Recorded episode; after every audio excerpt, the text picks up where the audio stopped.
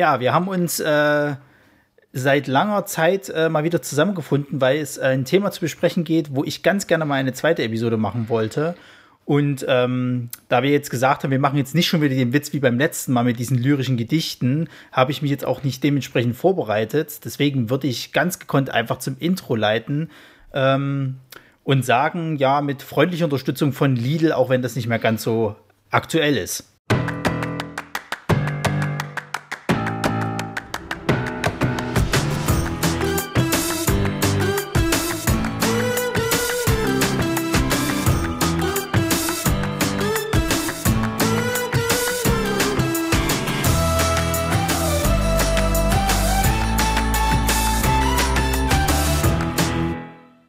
Ja, ich begrüße dich, Florian.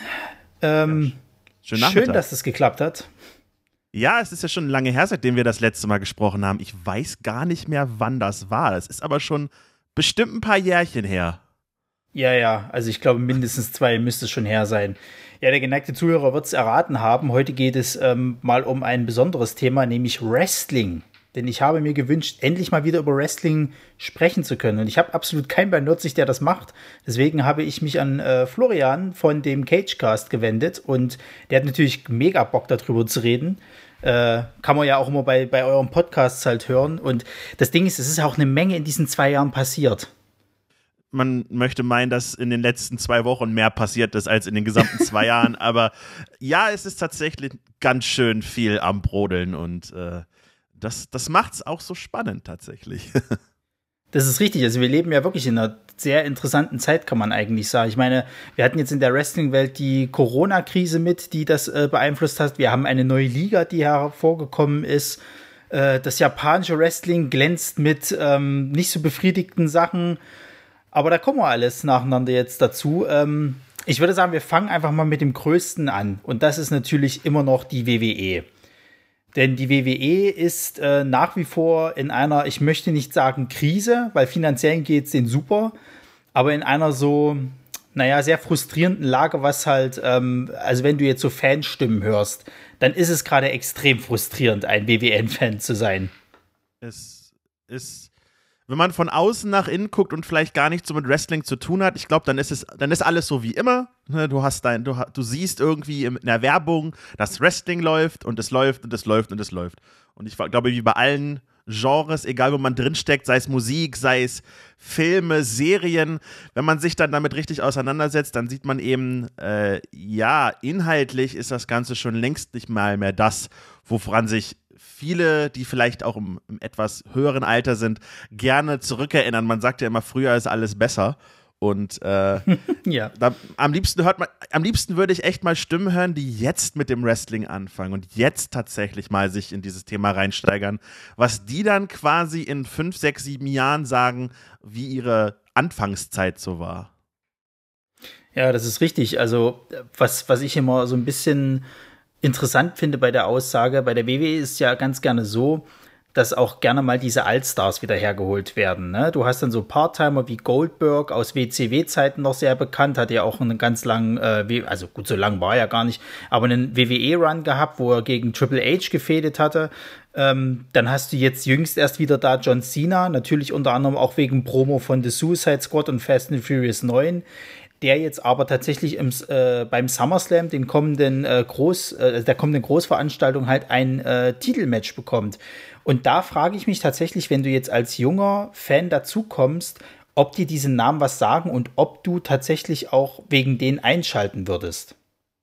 WWE lebt ja sehr von ihrem, ich nenne es mal Legacy-Content. Das bedeutet das, was früher so geil war. Ich meine, davon wird ja äh, der WWE-eigene Streaming-Dienst auch überfüllt mit Dokumentation über die ach so tolle Zeit von früher. Ähm, und ich denke mal, so wirst du auch herangeführt an diese ganzen Mythen. Man muss daran, muss daran denken, der erste große Titelgewinn von John Cena ist 16 Jahre her. 2005 ja. war das. Und äh, dann hatte man eben die Jahre, wo er wirklich viel aktiv da war, ne, ab 2005 hoch bis 2011, 12, 13, man möge mich korrigieren. Ähm, und dann wurde es halt immer weniger aufgrund der schon von dir gesagten Filmverpflichtungen. Und ähm, ne, zum einen, äh, wenn man sich rar macht, dann erinnert man sich auch öfter an die tollen Dinge. Und zum anderen, hey, wenn du wo, wenn du eben woanders noch populär geworden bist, dann ist das nochmal eine ganz andere Prise an Interesse, die diese Persönlichkeit gewinnt. Und deswegen kann ich persönlich schon verstehen, dass die Leute, die gar nicht so äh, vielleicht äh, an dem inhaltlichen Produkt von Woche zu Woche interessiert sind und nicht jede Woche etliche Stunden von WWE konsumieren. Man muss es ja mal vor Augen führen. Am Montag gibt es drei Stunden Raw am Freitag gibt es zwei Stunden SmackDown und du kannst auch noch, noch immer weitergehen in Shows, wo halt, wo halt jüngere Talente antreten oder welche, die schon älter sind und was halt nicht so wichtig ist. Aber wie viel Content da produziert werden muss, das kann man heutzutage in der Zeit, wo man von TikTok und 30 Sekunden Clips auf YouTube lebt, kann man das eigentlich keinem mehr zumuten. Und da ist es natürlich spannend, wenn man das nicht wirklich richtig verfolgt oder wenn man sagt, ich gucke nur die Großveranstaltungen, die alle paar Monate stattfinden. Und da tritt dann der John Cena auf, den ich eben in einem anderen Film gesehen habe, den ich, den ich äh, irgendwie über, über Ecken kennengelernt habe, sei es durch Filme, sei es durch Meme-Kultur oder andere Dinge. Ich glaube, da kriegt man schon Zugang zu. Bei Goldberg beispielsweise, da kann ich es mir schwerer vorstellen, wenn du wirklich blutjung mit dabei bist und nicht die WCW äh, irgendwie miterlebt hast, beziehungsweise vom Hörensagen erlebt hast, sondern immer nur hörst, boah, der Goldberg, der war früher geil. Und der Goldberg, der war früher awesome. Und der Goldberg, der kommt jetzt wieder. Und dann wrestelt er. Dann hat man natürlich ein ganz besonderes Klientel, was man mit dem anspricht. Ehemalige WCW-Fans, ehemalige WWEF-Fans, Leute, die eben in diesem Monday Night War, wie man es früher genannt hat, mit dabei waren, wo sich die großen Promotions gegenseitig jeden Monat, Montag versucht haben, auf Kopf zu geben. Ähm, und ich glaube, wenn du jetzt 10, 11, 12, 13 bist, dann kriegst du es entweder von deinem Vater irgendwie mit eingebläut, der sagt, boah, der Goldberg, der war früher toll. Oder du glaubst eben, was die WWE sagt, boah, der Goldberg war früher geil, das ist eine große Nummer. Glaubt uns, wenn wir euch das sagen. Und dann tritt er eben im Main Event auf, im Hauptkampf. Und dann äh, ist das mehr so, hoffentlich glauben sie uns das, was sie sagen. Oder was wir sagen. Ja, das stimmt. Na, vor allen Dingen, das Ding ist ja auch mal bei Goldberg, ähm, also ihr habt das ja mal so scherzhaft gesagt, letzten Endes ist es wie ein Finisher nach dem anderen, äh, wie so ein Videospiel. Und ähm, dann wird halt gepinnt und das Match dauert, wenn es hochkommt, vielleicht irgendwie zehn Minuten. Da sind die, äh, ja, die Einmärsche der beiden Kontrahenten irgendwie das längste noch am Match. Ähm, auf der anderen Seite sagst du ganz richtig, jetzt in dieser heutigen TikTok-Generation äh, und so, die Aufmerksamkeit ist ja auch nicht mehr da. Vielleicht ist das genau das, was die halt wollen. Die wollen halt kein irgendwie, wie wir es halt eben von früher kennen, oder ich sag mal von, von äh, anderen Matches, ein 30-Minuten-Match, wo es langsam losgeht, sich immer weiter steigert. Das dauert den vielleicht einfach zu lange. Dann hast du halt jemanden wie Goldberg, der zieht halt dreimal so ein Spear ab, macht sein Jackhammer, Feierabend und dann hast du den Titelgewinn. Genau das ist das vielleicht, was die, die, gerade die jüngeren Leute heutzutage äh, wollen. Wir wissen es halt leider nicht. Ähm, aber man muss auch dazu sagen, also die WWE war ja eigentlich immer dafür bekannt, dass sie halt eigene Stars hervorgebracht hat. Und das ist äh, so ein bisschen in den letzten Jahren weniger geworden. Natürlich ist auch das Independent Wrestling halt natürlich äh, ja bekannter geworden und man hat sich dann die, die Indie-Stars dann halt eingekauft und hat die dann vielleicht noch versucht zu schmieden, wobei böse Zungen auch behaupten, dass es mehr geschadet hat. Jetzt hat man aber so jemanden wie Roman Reigns. Der ist ja bei ihrer, war der jetzt, das war noch nicht NXT, das war glaube ich FCW damals noch, oder? Wo, wo dieses Florida Wrestling, wo er äh, angefangen hat zu trainieren. Genau, er hat, angefangen, er hat angefangen bei Florida Championship Wrestling. Das war 2010 ungefähr. Und da war er dann ja. Le Lea Key, ein, ein äh, ja, einer, der sich eben wie jemand wie wie es die Usos sind oder die oder The, The Rock auch war, auf seine samoanischen Wurzeln ein wenig äh, berufen hat. Und bevor er dann eben bei NXT letztendlich im Rebrand noch mit dabei gewesen ist und dann zu Roman Reigns geworden ist, einem anzugtragenden Bösewicht und dann eben in, später in relativ kurzer Zeit nach drei Monaten da dann eben debütiert ist mit dem Shield, mit der großen Dreierkonstellation und äh, dann eben den Weg von da bestritten hat. Genau. Und bei ihm ist es ja jetzt dann auch so, es hat sich dann relativ schnell irgendwann mal äh, herauskristallisiert, dass man ähm, irgendwann natürlich Shield splittet und aus jedem eigentlich ganz gerne einen Star machen wollte. Und man muss auch tatsächlich sagen, man hat es eigentlich mit jedem geschafft. Das ist ja nicht bei jeder Gruppierung immer so der Fall. Bei Roman Reigns ist jetzt natürlich der Fall, dass er so ein bisschen der zweite John Cena war. Also für die, die es nicht wissen, John Cena war in seiner aktiven Zeit, hatte der so eine Art äh, Superman-Gimmick, kann man fast sagen. Also irgendwie hat er alles gewonnen. Es war irgendwie nichts schwierig genug, wobei das auch nicht ganz so stimmt, aber das war halt immer so diese äh, meme-artige Darstellweise von John Cena. Und Roman Reigns war dann ähnlich. Der hat dann halt äh, sehr viele Matches äh, gewonnen, hat gerne mal auch einen Titel abgestaubt, beziehungsweise ähm, hatte er äh, ja so, so äh, Chancen gekriegt, wo man sich gefragt hat, warum? Warum immer er? Und die Fans haben halt gefordert, wir brauchen endlich mal einen Heel-Turn von ihm, weil ein Roman Reigns, der halt Heel ist, das wäre es doch eigentlich. Und jetzt hat man das. Und Roman Reigns ist jetzt quasi der ähm, Tribal, nee, ist es, ist es noch der Tribal Inspector oder ist es jetzt schon, nee, der Tribal Chief, genau. Ist das noch aktuell oder heißt er jetzt schon wieder anders? Naja, ist ja, offiziell ist er ja the head of the table, also. Das ist äh, es, genau. Er sitzt am Kopfende des, des Familientisches und sorgt dafür, dass, dass alle versorgt sind. Ähm, ist im Endeffekt dasselbe, äh, und verkörpert eben das, was er jetzt darstellen soll. Genau. Und in dieser, in dieser Rolle gefällt er ja eigentlich ganz gut. Ich bin noch nicht so ganz warm geworden mit dem Charakter. Das liegt aber auch ein bisschen daran, dass ich halt äh, dominante Heals mag, im Sinne von, dass die halt auch wirklich ohne Hilfe halt was gewinnen. Und äh, es gab mir zu viele Matches, wo die Usos halt eingreifen mussten, also seine äh, Brüder im Geiste, die, ähm, ich glaube, die sind tatsächlich in irgendeiner Form verwandt. Ähm, das mag ich persönlich nicht so, aber Roman Reigns, muss man tatsächlich sagen, funktioniert eigentlich in dem heutigen WWE-Produkt ganz gut. Also er ist eigentlich noch so ein Highlight, was heutzutage noch äh, jemanden bewegt, als alten Fan, sage ich mal, wieder reinzuschauen.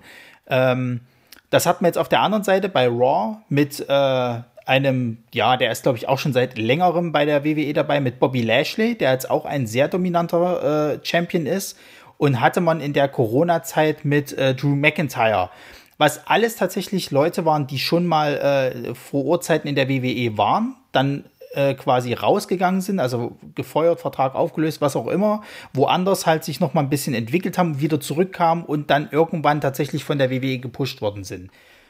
Äh, glaubst du, dass solche Charaktere tatsächlich bei der WWE immer ihr Publikum finden oder denkst du auch, dass jetzt langsam mal die Zeit gekommen ist, halt eben diese jungen Flippy Guys, äh, wie ich sag jetzt mal, einen Ricochet zu präsentieren? Ja, ein Selbstläufer ist das nicht und äh, es ist erstmal schade, dass äh, wenn dir Roman Reigns noch nicht gefällt, er aber schon ein Jahr lang jetzt an dieser, in dieser Geschichte arbeitet, ich glaube, dann wird er auch in Zukunft nichts mehr für dich sein, würde ja, ich jetzt einfach das glaube ich leider auch. Ähm, da er ziemlich genau vor einem Jahr, ja, elf Monaten ungefähr, äh, zurückgekommen ist, eben, nachdem er ja äh, mit Leukämie gekämpft hat und das auch besiegt hat. Und ähm, ja, es ist eine interessante Sache, dass Drew McIntyre und Bobby Lashley, zwei Leute, die ja in den Mid-2000ern zur, auch zur WWE gekommen sind, beziehungsweise dort groß präsentiert worden sind. Drew McIntyre ja als mehr oder weniger persönliches Projekt von Vince McMahon auch vorgestellt ist und dann dort seinen Weg gehen sollte, während Bobby Lashley eben dann seinen ersten großen Durchbruch oder, oder ja doch, seinen ersten großen Durchbruch mit dem, mit, in der ECW hat, in der WWECW.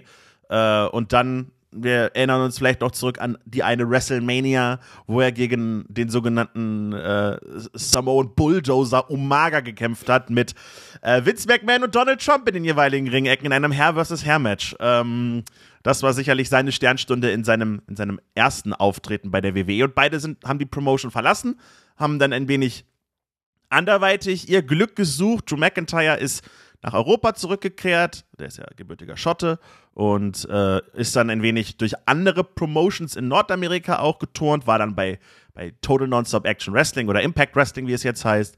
Und Bobby Lashley, der hat den Weg eben ein bisschen anders gewählt. Der, logisch hat er nicht die Möglichkeit, nach Hause nach Schottland zurückzukehren, aber der konnte eben im Mixed Martial Arts ein bisschen Erfolg, in Anführungszeichen, feiern ähm, ist auch bei Total Nonstop Action Wrestling gelandet, konnte dort seinen Charakter, ich möchte nicht sagen perfektionieren, aber er hat das Beste aus beiden Welten miteinander vereint und dann einfach das gemacht, was man bei Roman Reigns in einer Art und Weise kritisiert hat, nämlich er gewinnt seine Matches und zerstört die Leute. Ich glaube, das Problem bei Roman Reigns und wie es auch früher bei John Cena war, ist einfach, dass sie gewinnen Matches und wenn sie verlieren, dann ist es egal. Dann haben sie danach einfach das Ganze weggelacht und dann ging es weiter. Und dadurch hat man eben, wie du schon sagtest, dieses Superman-artige gehabt, dass sie, dass sie eine, eine unverwundbare Rüstung haben ohne charakterliche Tiefe.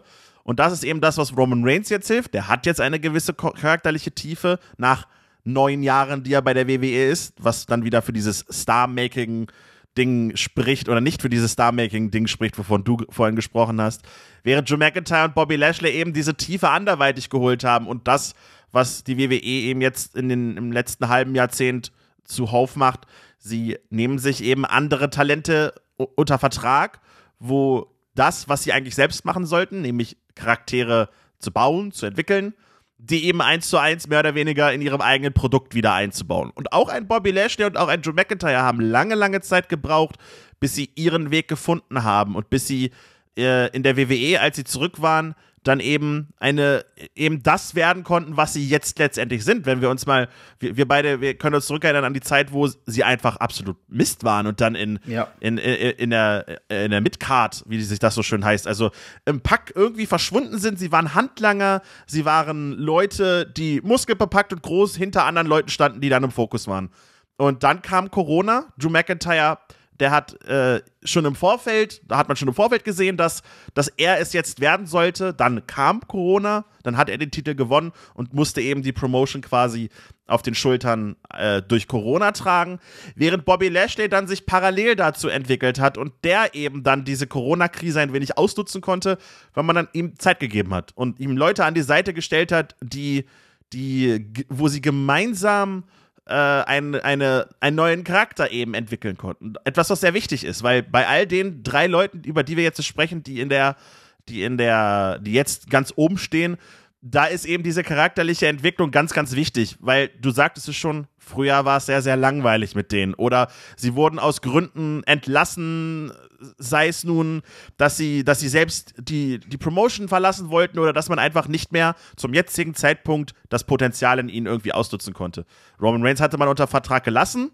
Er musste sich lange, lange Zeit äh, gegen Kritiker erwehren, musste, ne, ich glaube, die Leute, die ein bisschen hinter die Kulissen gucken, die wussten, okay, der Mann hat Potenzial, man muss das Potenzial nur richtig ausnutzen. Und das macht man erst jetzt, Jahre zu spät, weil der Mann ist jetzt bei zehn Jahre aktiv groß bei der WWE. Und wenn wir jetzt zurückdenken an John Cena, der 2005 seinen großen Platz gekriegt hat und der wenn man zehn Jahre vorwärts, 2015, nicht mehr da ist, oder wenn wir nun an die riesengroßen Größen denken, an The Rock und an Steve Austin, die eben 96 ihren Start hatten, beziehungsweise wo das, wo da richtig Feuer äh, entfacht worden ist bei denen. Wenn wir da zehn Jahre später gucken würden, da waren die schon längst nicht mehr da. Ein, ein Rock hatte seine Hochzeit im Wrestling zwischen 96 und 2002, drei. Das sind mhm. keine zehn Jahre. Und da muss man mal gucken, wie lang diese Charaktere, die jetzt bei der WWE sind, einfach dünn gestrichen werden. Also da hat man noch andere Probleme, eben den Absprung zu schaffen in die nächste Generation, wie zum Beispiel einen von dir erwähnten Ricochet. Genau, also wir haben, wir merken es ja jetzt ganz stark gerade, ähm, dass zum Beispiel auch äh, der Sohn von äh, Rey Mysterio, ähm, der, der Dominic Mysterio, versucht wird, gerade halt ähm, zumindest zu formen erstmal nicht schlecht, dass man das halt macht. Das ist halt äh, äh, schon eine schöne Geschichte. Auf der anderen Seite muss ich sagen, bin ich von ihm einfach noch nicht überzeugt und sehe ihn halt auch noch nicht in dieser prominenten Rolle, die er halt momentan hat. Und ähm, ich habe einfach so ein bisschen das Problem, dass man halt ähm, Stars hat, die eigentlich funktionieren sollten, kommen sie aber nach oben in die Hauptschuss, wo sie sich ja dann beweisen sollen, funktioniert es einfach nicht mehr. Und ähm, ein ganz großes Problem habe ich da zum Beispiel bei den Frauen weil ähm, wir haben es jetzt bei WrestleMania gesehen gehabt. Man hat jetzt ähm, sich entschieden, einmal Bianca Belair und ähm, der Rhea Ripley die Titel zu geben zu WrestleMania. Das waren äh, gerade bei Bianca Belair war das ein wirklich gutes Match gegen Sasha Banks. Das hat Spaß gemacht, da waren auch Emotionen drinne. Bei Rhea Ripley hat es schon da nicht so ganz funktioniert. Also der Titelwechsel war zwar da, aber so richtig toll war das Match aus irgendwelchen Gründen auch nicht. Und danach merkt man, wie irgendwie das nicht so richtig, also als ob die die ganze Zeit mit so angezogener Handbremse fahren. So, so ganz klappt's irgendwie nicht. Also Bianca Belair hatte dann, weil Sascha Banks halt äh, leider verletzt war, dann erstmal sich mit Bailey äh, äh, gebalgt und man merkte schon, so richtig Chemie ist da nicht da, obwohl eigentlich Bailey wirklich gut im Ring ist. Man muss aber leider auch sagen, ähm, das habt ihr ja, glaube ich, auch schon mal in eurem Podcast angesprochen gehabt, die hat sich seit dem Aufstieg äh, äh zu äh, den Hauptshows äh, von NXT, hat die sich nicht mehr so richtig gut weiterentwickelt. Das ist eher irgendwie so stagniert. Und bei Rhea Ripley wusste man lange Zeit nicht, was ist sie jetzt eigentlich? Ist sie jetzt Heel? Ist sie jetzt Face? Ist sie so ein Graucharakter? Aber so richtig wird sie auch nicht angenommen ähm, bis man sich jetzt entschieden hat, ihr den Titel wieder wegzunehmen. So, und das ist halt ein bisschen schade, weil ich auch nicht weiß, ob da einfach diese kreative, äh, diese kreative äh, Tiefe gar nicht gegeben ist bei diesen Damen. Man wird halt einfach nach oben gebuchst und dann äh, überlebt mal irgendwie. Ja, aber bei den beiden hast du, du hast zwar nicht ganz eine Parallele, aber du merkst eben, dass da Ähnlichkeiten da sind. Beide sehr, sehr prominent hochgekommen bei NXT, dem nennen wir es Nachwuchsbrand der WWE. Sie wollten es eine Zeit lang als dritten Brand verkaufen, aber da kommen wir, glaube ich, später noch zu, warum das gescheitert ja. ist. ähm, und die beiden haben sich eben rauskristallisiert, weil man mit den beiden einen interessanten Charakter gefahren hat. Bianca Belair, eine sehr ein, eine sehr selbstbewusste Dame, die eben ganz klar von sich behauptet, ich bin die Beste, ich bin die Schnellste, ich bin die Stärkste, ich bin es einfach. Ähm, und mit einem Selbstbewusstsein eben durchgestartet ist, das eben das Her die Herzen der Fans gewonnen hat. Während eine Rhea Ripley eben eine, eine Dame ist, die einfach Leute zerstört hat. Sie ist eine große Brecherin. Rhea Ripley hat eine Körpergröße von 1,71. Das ist nicht so groß, wenn man das vielleicht vergleicht im Gesamtbild, aber äh, die Darstellung einfach. Sie, sie, die hat sie, sie hat eben ein, ein etwas überzogenes Make-up, ist dunkel angezogen, hat ein sehr, ein, ein, no pun intended, brutales Theme und hat eben, soll eben einen klaren Zerstörer darstellen, um das mal so zu sagen. Und beide Charaktere haben eben in diesem kleinen Teich, nennen wir es jetzt alles einfach mal funktioniert, weil ein roter Faden da war. Rhea Ripley wurde ganz klar in eine Richtung nach vorn gezogen und Bianca Belair auch. Beide Damen durften dann im Hauptroster ran. Bianca Belair wurde irgendwann einfach so nach oben gezogen mit, mit den Street Profits, meine ich sogar gemeinsam, ich glaube nicht gleichzeitig, aber ein bisschen verzögert. Ähm, während Rhea Ripley die Chance hatte, sich bei WrestleMania im letzten Jahr zu präsentieren, indem sie den NXT-Titel verteidigt hat gegen Charlotte Flair, eine der Damen, die in den letzten fünf Jahren ähm, sicherlich mit hauptbestimmt bei der Women's Division war. Und der erste Eindruck, den man da bekommt, weil und für diejenigen, die sich WrestleMania vom letzten Jahr jetzt nochmal angucken wollen, die mögen jetzt ihre Ohren verschließen. Äh, Rhea Ripley hat verloren. Die Dame, die quasi auf dem aufsteigenden Ast war, ist, musste sich letztendlich geschlagen geben, der Dame, die seit Ewigkeiten da ist. Das impliziert Dinge. Das impliziert Sachen, dass was oben ist, ist besser als was unten ist. Das steht, glaube ich, noch ein bisschen so außer Frage, aber gleichzeitig bremst es eben auch eine Rhea Ripley aus. Und ähm, die hat dann eben noch das Pech gehabt, dass sie verletzt war, dass sie lange nicht aufgetreten ist, während eine Bianca Belair dann ins, in, in die Hauptshows gekommen ist, nennen wir es einfach mal so. Und dann hat man angefangen, an Anfang dieses Jahres äh, die beiden sichtlich mehr äh, das Zepter in die Hand zu geben und äh, die beiden eben am sogenannten Royal Rumble teilnehmen zu lassen. Das ist eine, ein großes Match am Anfang des Jahres, wo her sich herauskristallisiert, wer eben in den großen Matches bei WrestleMania auftreten darf. Und da waren die beiden sehr, sehr prominent vertreten, waren äh, bis ganz am Ende des Royal Rumbles mit dabei. Und äh, da wusste man, okay, da kommt jetzt was. Und dann hat man innerhalb von wenigen Monaten versucht, eben den Ganzen auf, äh, in der Hauptshow eine charakterliche Tiefe zu geben. Und bei Bianca Belair, finde ich, hat das noch ein bisschen besser geklappt als bei Rhea Ripley, weil die war einfach, ich bin eine Zerstörerin. Und bei Bianca Belair, da hat man eben noch ganz, das Ganze auf ihrer alten Schiene versucht, ich bin die Beste, die Schnellste, die Größte, was auch immer. Und dann kam eben dieser, dieser Doppelwechsel, äh, der, der, der Fackel, die Fackelübergabe, beide haben ihre Titel gewonnen und du sagtest es, es ist nichts passiert. Bei Rhea Ripley hat man auch noch eine zusätzliche Identitätskrise gehabt. Man wusste nicht, ist sie so ganz nett oder böse. Sie ist auch dann eben angetreten gegen Charlotte Flair, was gleichzeitig das Problem ist, dass das ihre größte Wider Widersacherin ist, die ihr schon einmal den Einzug mehr oder weniger verwehrt hat in den Wrestling-Olymp. Während, eine während man einfach bei beiden dann komplett vergessen hat, wie geht es überhaupt weiter. Das ist das Problem eben in jedem Medium. Wenn du etwas angefangen hast, wir erwarten etwas und es kommt nichts nach. Und dann denkst du dir auch, warum soll ich bei diesen Damen überhaupt meine Zeit investieren, meine Emotionen rein investieren? Und das fehlt so ein bisschen bei den beiden Damen. Ich finde, bei Bianca Belair, da geht das noch ein bisschen, bisschen einfacher von der Hand, einfach weil sie auch äh, bei SmackDown ist, dem blauen Brand, und da ein bisschen mehr Kreativität herrscht als bei, bei Raw, dem, dem Ganzen in Rot quasi, wo es sich einfach wiederholt und wiederholt und wiederholt. Und ähm, wenn wir dann auf die SummerSlam-Card gucken, ich weiß nicht, steht denn da schon fest, ob die beiden wieder gegeneinander antreten? Ich gucke rauf. Nein, doch, natürlich. Äh, denn in der Zwischenzeit ist ja noch was anderes passiert, aber Rhea Ripley und Charlotte Flair sind beide in diesem Match. Und da, da kann ja, ja schon derjenige, der nicht bei Wrestling guckt, sehen, wenn das schon wieder passiert, wie kreativ ist das Ganze, wenn die zum dritten Mal hintereinander so gegeneinander antreten. Ähm, da fehlt dann einfach die Identifikationsmöglichkeit. Und deswegen verstehe ich dich vollkommen, wenn du sagst, in der Women's Division der WWE ist es derzeit sehr, sehr, sehr, sehr flach und nicht so interessant. Ne, das Traurige ist ja an der ganzen Sache, wenn wir dann später noch zu den anderen Ligen kommen, das ist ja noch top-notch. Also wir sind jetzt hier immer noch äh, bei einer Liga, die da halt wirklich Talente hat, die da investiert hat und die durchaus gute Matches da zeigen kann. Also da haben wir noch mehr Tiefgang als in manch anderen Ligen. Was mich vor allen Dingen auch so äh, stört, ist halt, du hast es gerade angesprochen, Rhea Ripley hatte äh, bei letztes Jahr WrestleMania einmal verloren gegen Charlotte Flair. Und statt diese Story, sag ich mal, mit ein bisschen mehr Finesse halt einfach weiter zu spinnen, sich daran also daran zurückzuerinnern, immer mal wieder darauf hinzuweisen und halt Rhea Ripley wirklich so als eine Jägerin darzustellen, die halt auch vielleicht gefrustet ist, weil sie halt irgendwo nicht gut genug ist, irgend sowas in der Richtung halt, damit zu spielen. Das wird dann halt gar nicht gemacht. Das ist halt so dieses typische, naja, ich bin jetzt halt dran, deswegen äh, treten wir jetzt gegeneinander an.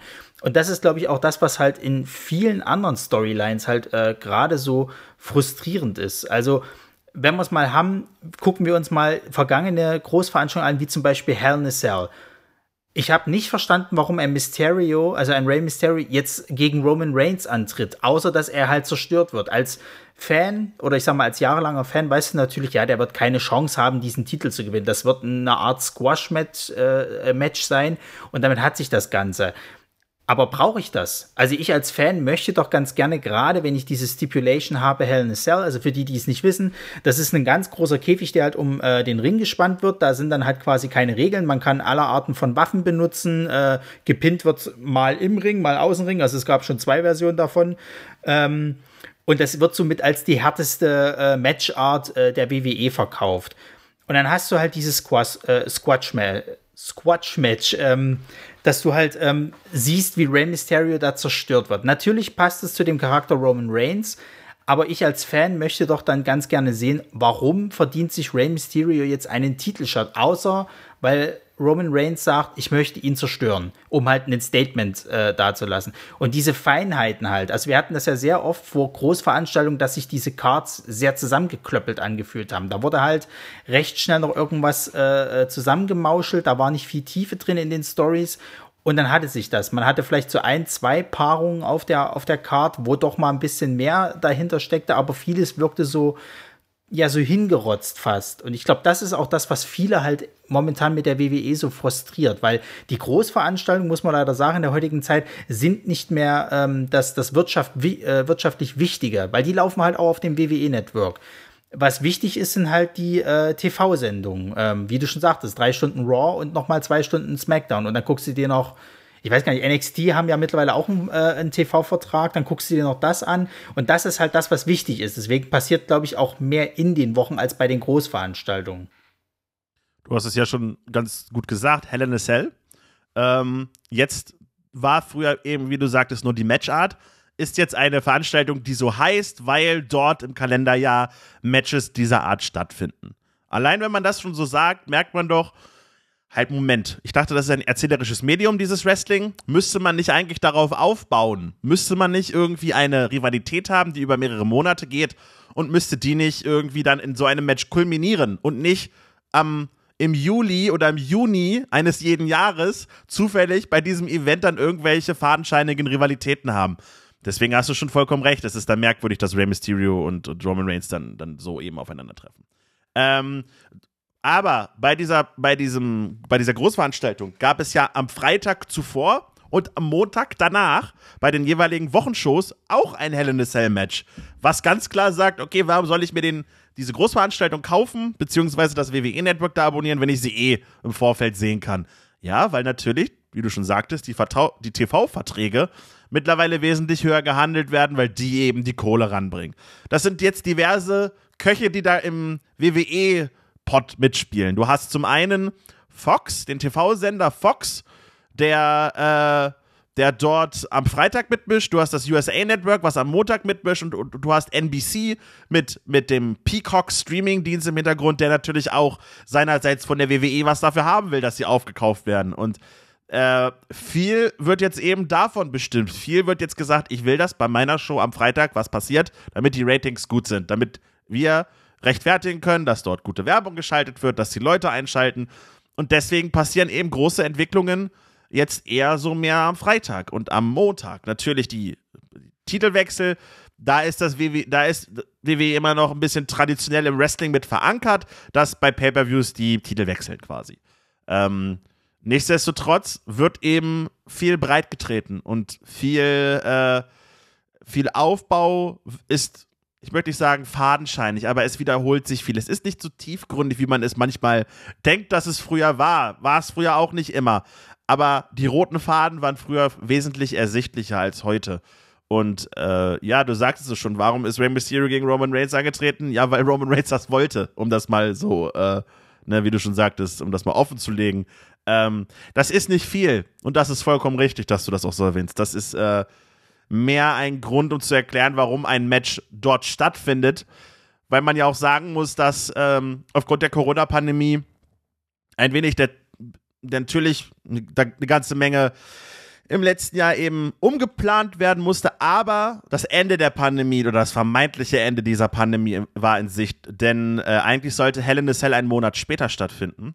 Und äh, dort sollten die Fans zurückkehren. Und dann hat man den Pay-Per-View-Kalender ein wenig umgedreht, sodass eben noch dieser, diese Großveranstaltung stattfand und man sich überlegen musste, ja, was zeigen wir da eigentlich und deswegen, glaube ich, äh, ist dieser Aufbau für dieses Match ein bisschen dünn gewesen.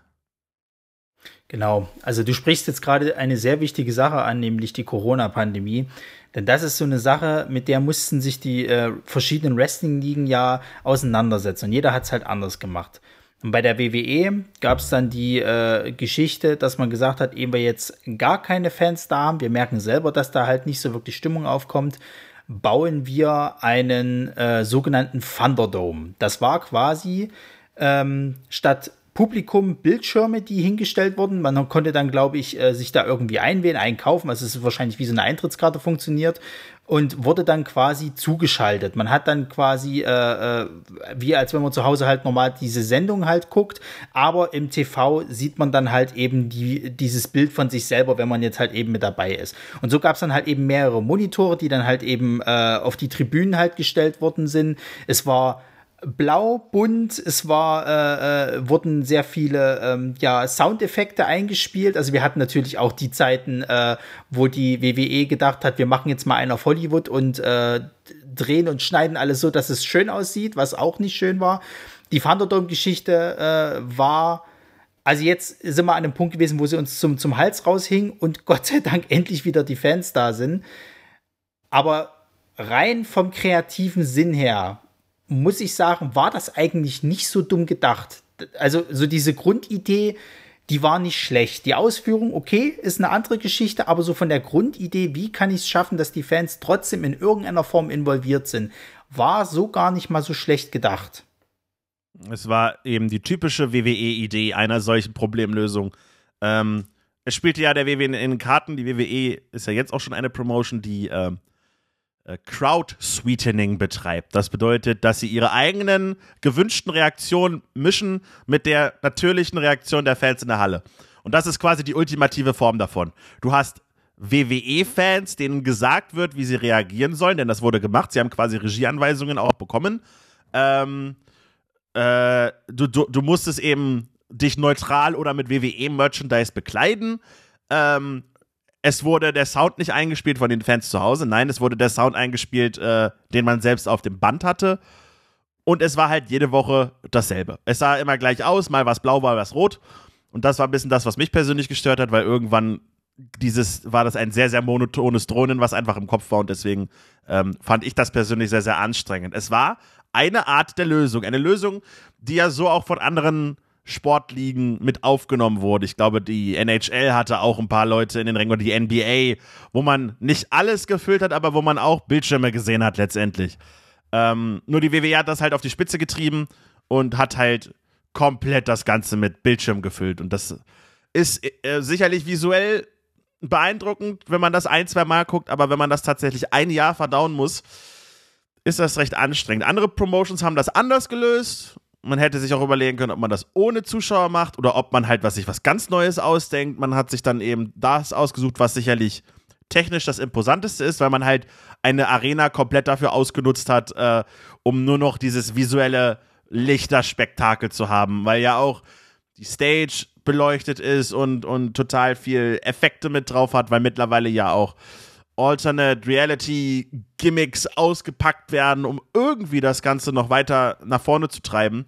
Ähm, das war halt ultimativ die Reaktion aus der Dose. Quasi das, was die WWE sowieso am liebsten hätte. Ähm, und das ist sicherlich eine Möglichkeit, das zu lösen. Ich habe es nicht bevorzugt, ich habe es dann auch nicht mehr wöchentlich geguckt. Ja, also vollkommenes Verständnis. Ich habe mir das einmal angetan und das war mir schon zu viel, weil ich bin dann halt auch nicht so drin. Ne? Wenn mir halt vorgeschrieben wird, wie ich zu reagieren habe, dann, dann kann ich so nicht reagieren, weil dann macht es auch keinen Spaß. Also das, das hat mich zum Beispiel auch an dem Match gestört, ähm, das ähm, Edge gegen Randy Orton hatte. Das wurde im Vorfeld äh, als das greatest Match ever verkauft und wenn du schon diese Erwartungshaltung so hoch äh, äh, ja, stellst und dann noch diese Sounds ein, einspielst. Sie hatten ja dann, glaube ich, Howard Finkel noch mit drin eingespielt gehabt. Ähm, der ist leider schon verstorben. Ähm, großer Ring-Announcer äh, äh gewesen, damals in der WWF, glaube ich, sogar noch.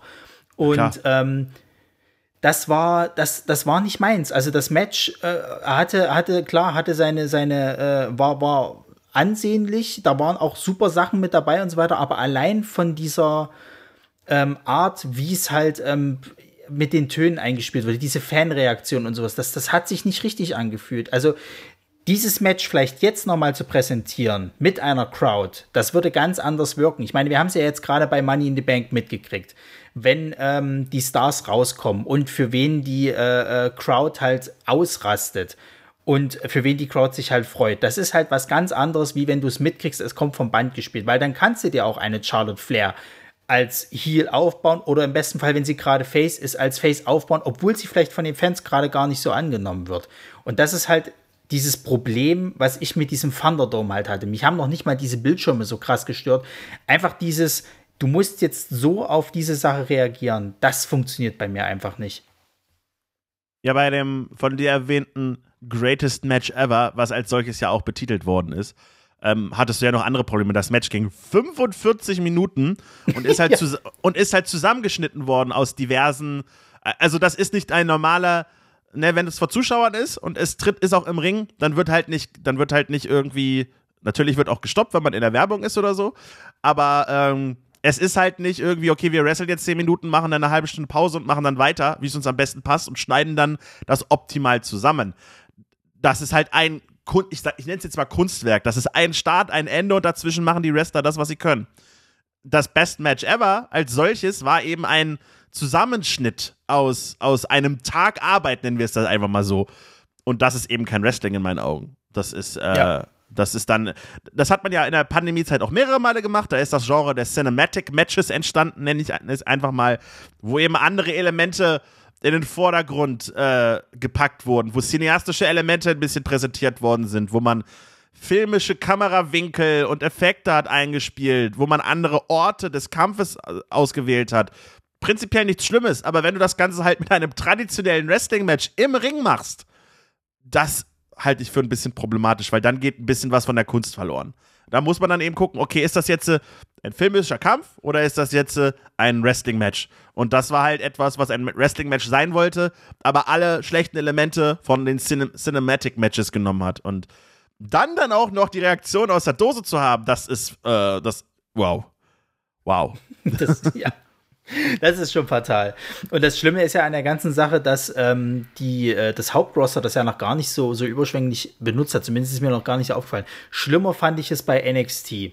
Weil bei NXT hatte ich so das Gefühl, die hatten irgendwann mal einen Monat, wo die sich gesagt haben, wisst ihr was, Leute, da machen wir jetzt immer. Da hattest du ein Triple Threat Match mit, glaube ich, Dexter Loomis, ähm, was Timothy Thatcher und wer war es denn noch?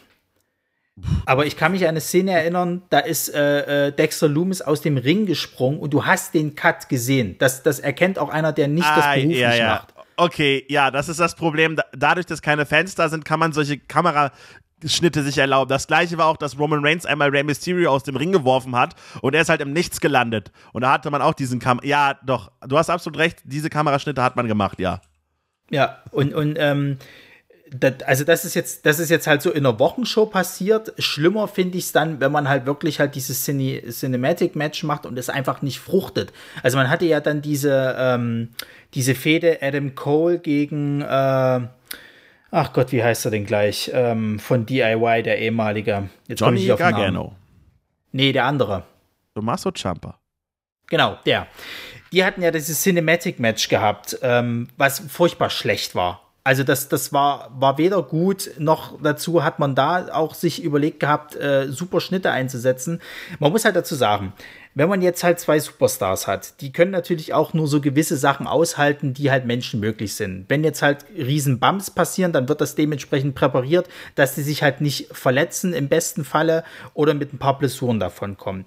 Dort war es halt so, dass Sachen passiert sind, die hätte ein normaler Wrestler nicht überleben können oder beziehungsweise wäre er dann mit gebrochenen Körperteilen rausgekommen. Aber man hat es natürlich halt mit Kamera und Schnitten so gemacht, dass es halt zwar spektakulär aussah, aber wir waren dann halt schon in einer Action-Serie, sage ich jetzt mal.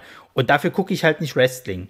Und das hat mich dann irgendwann bei NXT auch komplett rausgebracht, weil das ist halt das Schlimmste.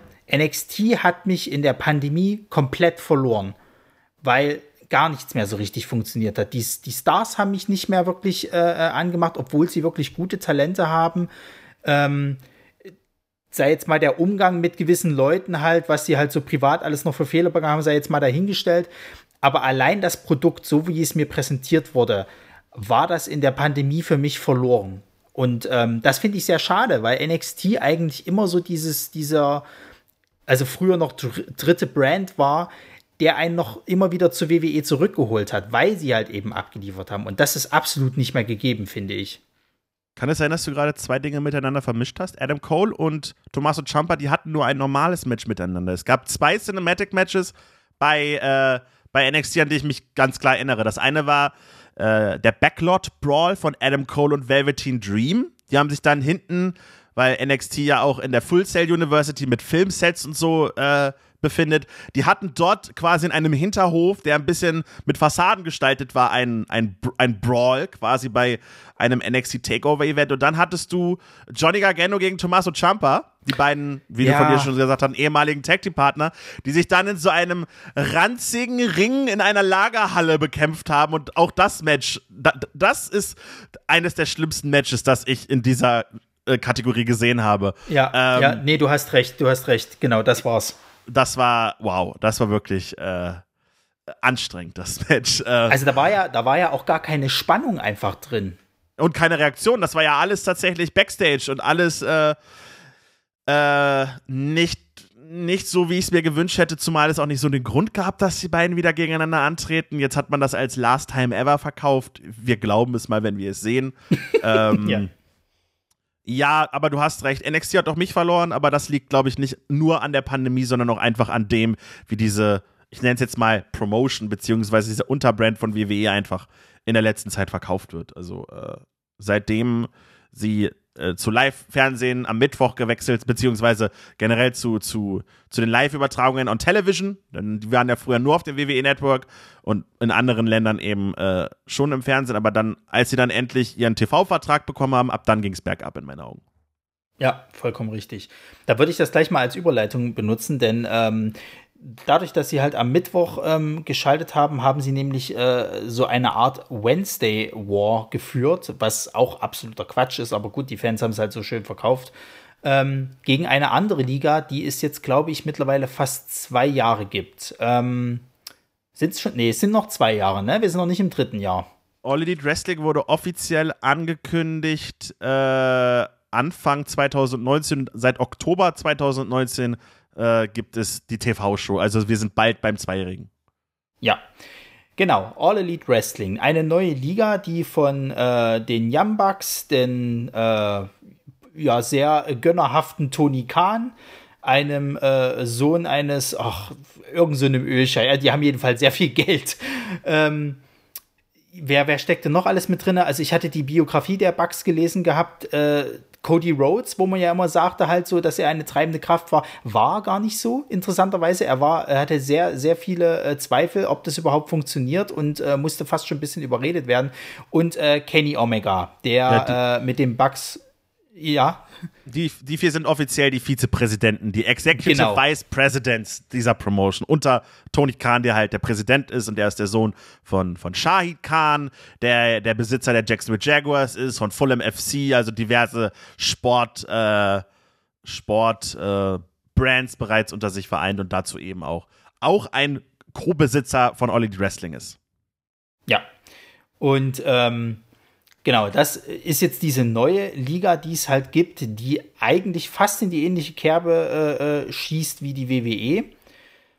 Aber einfach, also ich sag mal, unterhaltsamer ist. Und die machen gar nicht mal so viel anders letzten Endes. Also es ist noch nicht ganz so pompös wie bei der WWE. Bei der WWE ist ja immer so alles sehr groß ähm, mit viel äh, Feuerwerk und Explosion und so.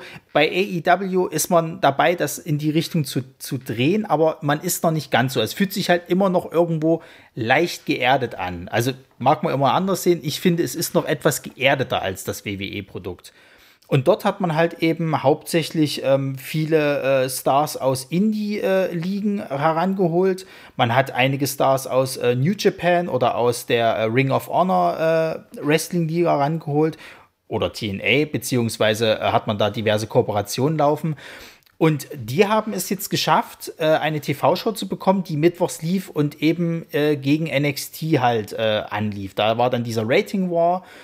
Und äh, als eines der größten Steckenpferde hat man sich halt eben äh, Chris Jericho rangeholt, ehemaliger äh, WWE-Wrestler oder auch Frontsänger von der Band Fozzy. Und äh, das nächste große Pferd ist natürlich neben Kenny Omega und die Young Bucks äh, und Cody Rhodes ist natürlich John Moxley, der ebenfalls äh, von der WWE kam, früher noch als äh, Dean Ambrose bekannt. Und AEW hat es geschafft, gerade in der Pandemie eigentlich zu einer meiner Lieblings-Wrestling-Ligen heutzutage zu werden. Einfach weil sie es geschafft haben, ja, mir das zu präsentieren, was ich haben will. Fäden und Storylines. Und es kann so einfach manchmal sein. Ja, All Elite Wrestling wirkte da ein bisschen, du sagtest es so schön, geerdeter. Ähm, man merkt tatsächlich da noch, dass da, dass da anders Hand angelegt wird. So, sowohl positiv als auch negativ. Ich, ich möchte das jetzt nicht zur Lobhudelei von AEW verkommen Nein, lassen. nein, denn um Gottes da, Willen, Denn, um Gottes denn auch Willen. da, denn auch da ist nicht alles Gold, was glänzt. Aber ähm, die Tugenden, die man sich früher so ein bisschen auf die Fahnen bei der WWE auch geschrieben hat, die sind einfach da erkenntlich, dass du Du hast gewisse Geschichten, die einen Anfang und ein Ende haben und nicht mittendrin abgebrochen werden oder mittendrin nur korrigiert werden. Man hört oft, man hört auf die, die, das Feedback der Fans ist wesentlich fannäher, als es die WWE ist oder die WWE behauptet zu sein. Ähm, du siehst, man musste in die Trickkiste greifen, um während der Pandemie, wo man eben nicht viel nach außen hin Leute hat einfliegen lassen, man musste halt viel auf auf kleinere Leute, die man, im, die man selbst immer wöchentlich hat, ähm, bei der eigenen YouTube-Show, AW Dark, quasi da ein Taping mit, mit etlichen Leuten, die eben nicht auf die Hauptshow passen. Ähm, und Leute, die dort gut waren, wurden eben präsentiert, sind halt nach oben gezogen worden in die Hauptshows und man hat deren Entwicklung quasi verfolgt. Gleichzeitig ist, das, ist der Vorteil auch bei AW, während die WWE ein sogenannter Closed Shop ist, das heißt, du bist bei der WWE und das war's, du bist dann bei der WWE, ist AW halt eine Spielwiese für verschiedene Leute. Wenn du geil bist, dann landest du irgendwann höchstwahrscheinlich mal bei AW, einfach weil die Fans wollen, dass du da gesehen wirst beziehungsweise deine Kollegen, mit denen du dich bereits irgendwie ausgetauscht hast in dem letzten Jahrzehnt, sagen, ey, hol doch mal den, den mögen die Leute, den mögen wir, präsentiert den mal. Und so kommen eben Leute, die bei der WWE vermeintlich mal keine Chance haben oder aufgrund von anderen vielleicht nicht ganz so ästhetischen Werten äh, abgelehnt worden sind, denn die WWE ist ein ästhetisches TV-Programm. Du musst wunderschön sein, um dort aufzutreten oder halt übermäßig in eine andere Richtung gehen, um tatsächlich dort präsentiert werden zu können, sind bei AW halt alle Leute, die irgendwie interessant sind da. Und äh, diese Mischung aus all diesen Dingen ist, glaube ich, das, was AEW ausmacht. Und viele finden dort halt so ein bisschen Zuflucht, besonders diejenigen, die von der WWE verprellt werden. Nicht nur Wrestler, sondern auch Fans, die, äh, die dort einfach dann eine andere Art von Fernsehen, so wie es eben äh, früher sich das sogenannte Mainstream Wrestling vorgestellt worden ist, eben jetzt durchlebt wird quasi dort. Dass das mal irgendwann anders wird, ich glaube, das ist leider absehbar, weil Wrestling ist ein, ist ein Kreis, der sich irgendwann wiederholt und nicht und es, es meist dreht sich, dreht es sich auf der Stelle. Ähm, deswegen ist das gerade eine sehr genießbare Zeit und eine, die mit der Corona-Pandemie, wie ich finde, besser umgegangen ist, einfach weil man anstatt Fans äh, hat man eben Wrestler oder eben diese Wrestler, die vorher bei diesen anderen bei diesem anderen, ich möchte nicht sagen Nachwuchsformat gewesen sind, aber die eben, wo man wusste, die sind getestet, die können wir hier hinstellen und die haben eben die Reaktion erzeugt. Und das war, glaube ich, eine ganz große Sache, die AW dort abgehoben hat von der WWE in dieser Pandemiezeit. Generell, also was die auch für Ideen rausgehauen hatten. Also du hattest es mal angesprochen, ähm, sie haben aus einem Indie-Wrestler, der aus, äh, ich glaube, England kam, Shakti, der stand einfach nur an der Seite. Der hatte, es war ein afroamerikanischer äh, äh Mann mit Rasterlocken, der halt ein äh, Hawaii-Hemd mit Ananas drauf hatte. Und Chris Jericho, der, ähm, also die mussten teilweise mehrere Tapings hintereinander machen. Einfach nur, um sich halt zu unterhalten, hat er angefangen, diesen Mann zu belöffeln. Und daraus hat sich eine Mini-Fehde äh, äh, äh, ja gebildet, die dann tatsächlich im TV in einem Match geendet hat, was natürlich diesem äh, Chuck T halt einfach also Pineapple Pete hieß, hieß er, wurde er von Chris Jericho immer genannt, was natürlich mega gut für ihn war. Also er hatte dadurch halt, äh, äh er ist äh, bei Chris Jerichos Podcast mit aufgetreten. Sie haben ihn, glaube ich, auch für den ich weiß gar nicht, bei dem eigenen AEW-Podcast weiß ich gar nicht, ob er da mit dabei war. Aber er hat halt äh, dadurch Prestige gekriegt. Ich meine, wenn du halt eben in andere Wrestling-Ligen dann gehst, in Indie-Ligen oder sowas, und du kannst halt sagen, pass auf, ich habe schon mal gegen Chris Jericho gekämpft. Ich war im Live-TV äh, äh, mit dabei. Das ist schon eine Marke. Und wie sie es geschafft haben, aus so Kleinigkeiten halt was rauszuziehen. Also ich mag zum Beispiel auch sehr, dass sie ähm, nur über ihre äh, Vlogs, die sie halt haben. Also es gibt ja den, die äh, äh BTE-Show, das ist halt die äh, YouTube-Show von äh, den Young Bucks, wo sie halt eben ähm, ja, so ein bisschen Hintergrundsachen zeigen, wie sie halt reisen und was so behind the scenes halt ist, aber auch immer so kleine ähm, Sketche halt präsentieren.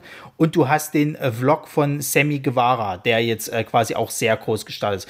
Und bei diesem Vlog hat sich halt eine Feder äh, gebildet von QT Marshall, einem ähm, Trainer der äh, Nightmare Family oder Nightmare Factory, äh, was quasi die Wrestling-Schule von Cody Rhodes unter anderem ist und ähm, dem Freund von Sammy Guevara, äh, Fuego de Sol, ein Indie-Wrestler, der eigentlich gar nicht so oft gebuckt wird. Der hat jetzt durch äh, die Corona-Pandemie halt die Möglichkeit gehabt, bei AEW Dark immer aufzutreten. Und sein Gimmick war halt, er hat einen Finisher, den ähm, Tornado DDT, den er niemals anbringen konnte. Und irgendwann hat sich diese Fehde halt mit Cutie Marshall über diesen Vlog und über Dark halt eben gebildet. Und dann kam es halt auch irgendwann zu diesem Match bei Dark, was sehr gut angekommen ist und Fuego del Sol ist gerade extrem beliebt bei den Fans und alle möchten ganz gerne, dass dieser Mann äh, bei AEW unter Vertrag genommen wird. Und diese Kleinigkeiten, diese Feinheiten, das habe ich bei der WWE so noch nicht gesehen und das beeindruckt mich halt, wie viel kreative Energie halt einfach bei AEW vorhanden ist. Ja, zu Shook D muss man noch sagen, das ist ein, eigentlich ein Independent Wrestler aus Amerika. Shooker Dunkerton war früher bei Chikara ähm, und der hat halt das meiste tatsächlich rausgeholt. Ähm, aber ja, man macht aus kleinen Dingen viel Großes, man baut eine ganze Menge drauf auf, äh, es wird von den Fans angenommen, es wird nach oben gejubelt und man, man, man läuft halt mit dem Ball, den man zugespielt bekommt. Und das ist tatsächlich was sehr, sehr Interessantes.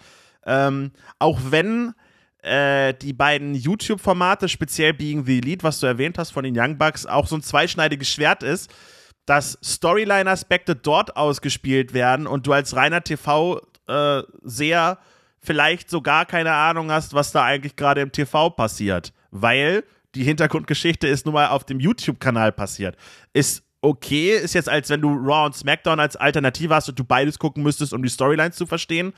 Ähm, aber ich persönlich bin jemand, der halt auch, äh, ich habe ein beschränktes Zeitkontingent, sage ich jetzt einfach mal. und ich würde gerne meine zwei Stunden Dynamite pro Woche haben und das war's. Und es geht halt in die andere Richtung. Du hast AW Dark. Dann hast du AW Dark Elevation gekriegt, was quasi das gleiche ist wie Dark, nur mit Paul White, dem ehemaligen Big Show am Kommentar. Und jetzt hast du ab nächster Woche Freitag auch noch AW Rampage, was am Freitag im TV stattfindet, was quasi das Smackdown zu AW AW's Raw mit Dynamite ist. Das heißt, man hat noch eine Stunde mehr. Und wir befinden uns in der Content-Ära, sei es WWE, sei es AW. Ähm, die müssen einen Backlog produzieren, die müssen, die müssen Matches und, äh, und Shows einfach haben, damit sie dieses Produkt an TV-Shows verkaufen können. Ich als jemand, der's, der in der Corona-Zeit gelernt hat, dass mehr manchmal weniger ist, ich bin nicht so der Fan. Ich, hab, ich bin außerdem nicht so ein Fan von einem Young Bucks-Humor. Manchmal ist der echt witzig, manchmal ist das teilweise echt übertrieben und Being the Elite ist nun mal die Young Bucks in destillierter Form. Und wenn du dann ja. so ein bisschen Probleme damit hast, dann guckst du es dir nicht an und die gehen ein paar Storylines verloren. Speziell, was mit der Dark Order so passiert ist, wo sie dann irgendwie mit Rasenmähern plötzlich angekommen sind und du wusstest nur, was das bedeutet, wenn du Being the Elite guckst. Da denkt man sich auch so ein bisschen, ah, hahaha, okay. Ähm, für ja. die Leute, die sich reinsteigern, Hammer, geil, bitte, nimmt's. Aber ich bin jemand, der dann eher lieber eine TV-Show pro Woche guckt und das reicht. Und manchmal sitze ich dann da und denke mir so, hm, okay, ist in letzter Zeit weniger passiert, das ist wieder, von sind sie wieder weggekommen, aber äh, das kann ein zweischneidiges Schwert sein, gerade wenn man dann sagt, okay, dann müssen wir Being the Elite halt geiler machen. Aber dann hast du halt Sachen da, du, du, hast, du kannst es halt nie richtig machen, nie für alle gleich gut machen, weil man, weil ja aus diesem Being the Elite Videoformat eben letztendlich All Elite Wrestling mehr oder weniger entstanden ist. Denn früher war das einfach nur ein, ein Vlog der Young Bucks, während sie von Show zu Show fahren, sei es in Japan, sei es in Amerika. Und daraus entwickelten sich halt kleine Skits mit ihren Freunden. Es entwickelten sich Storylines daraus, die dann bei anderen Shows gezeigt worden sind. Und daraus ist letztendlich auch irgendwo All Elite Wrestling entstanden. Deswegen kannst du das doch nicht sein lassen. Es ist ein bisschen zweischneidiges Schwert.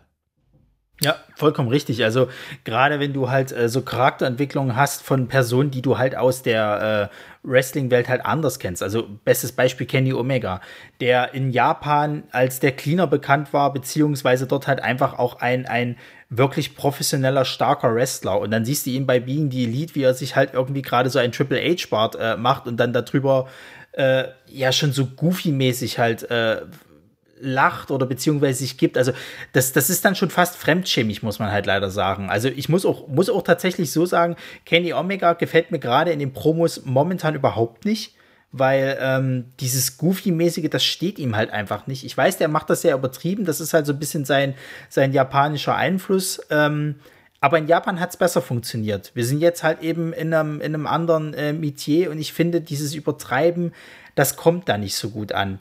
Ähm, aber das ist, nun mal die, das ist nun mal die destillierte Form des Cleaners. Ich meine. Ist richtig das ist das, womit er bei New Japan damals angefangen hat, als er zum Bullet Club gekommen ist. Der war so unglaublich überzogen, cringig.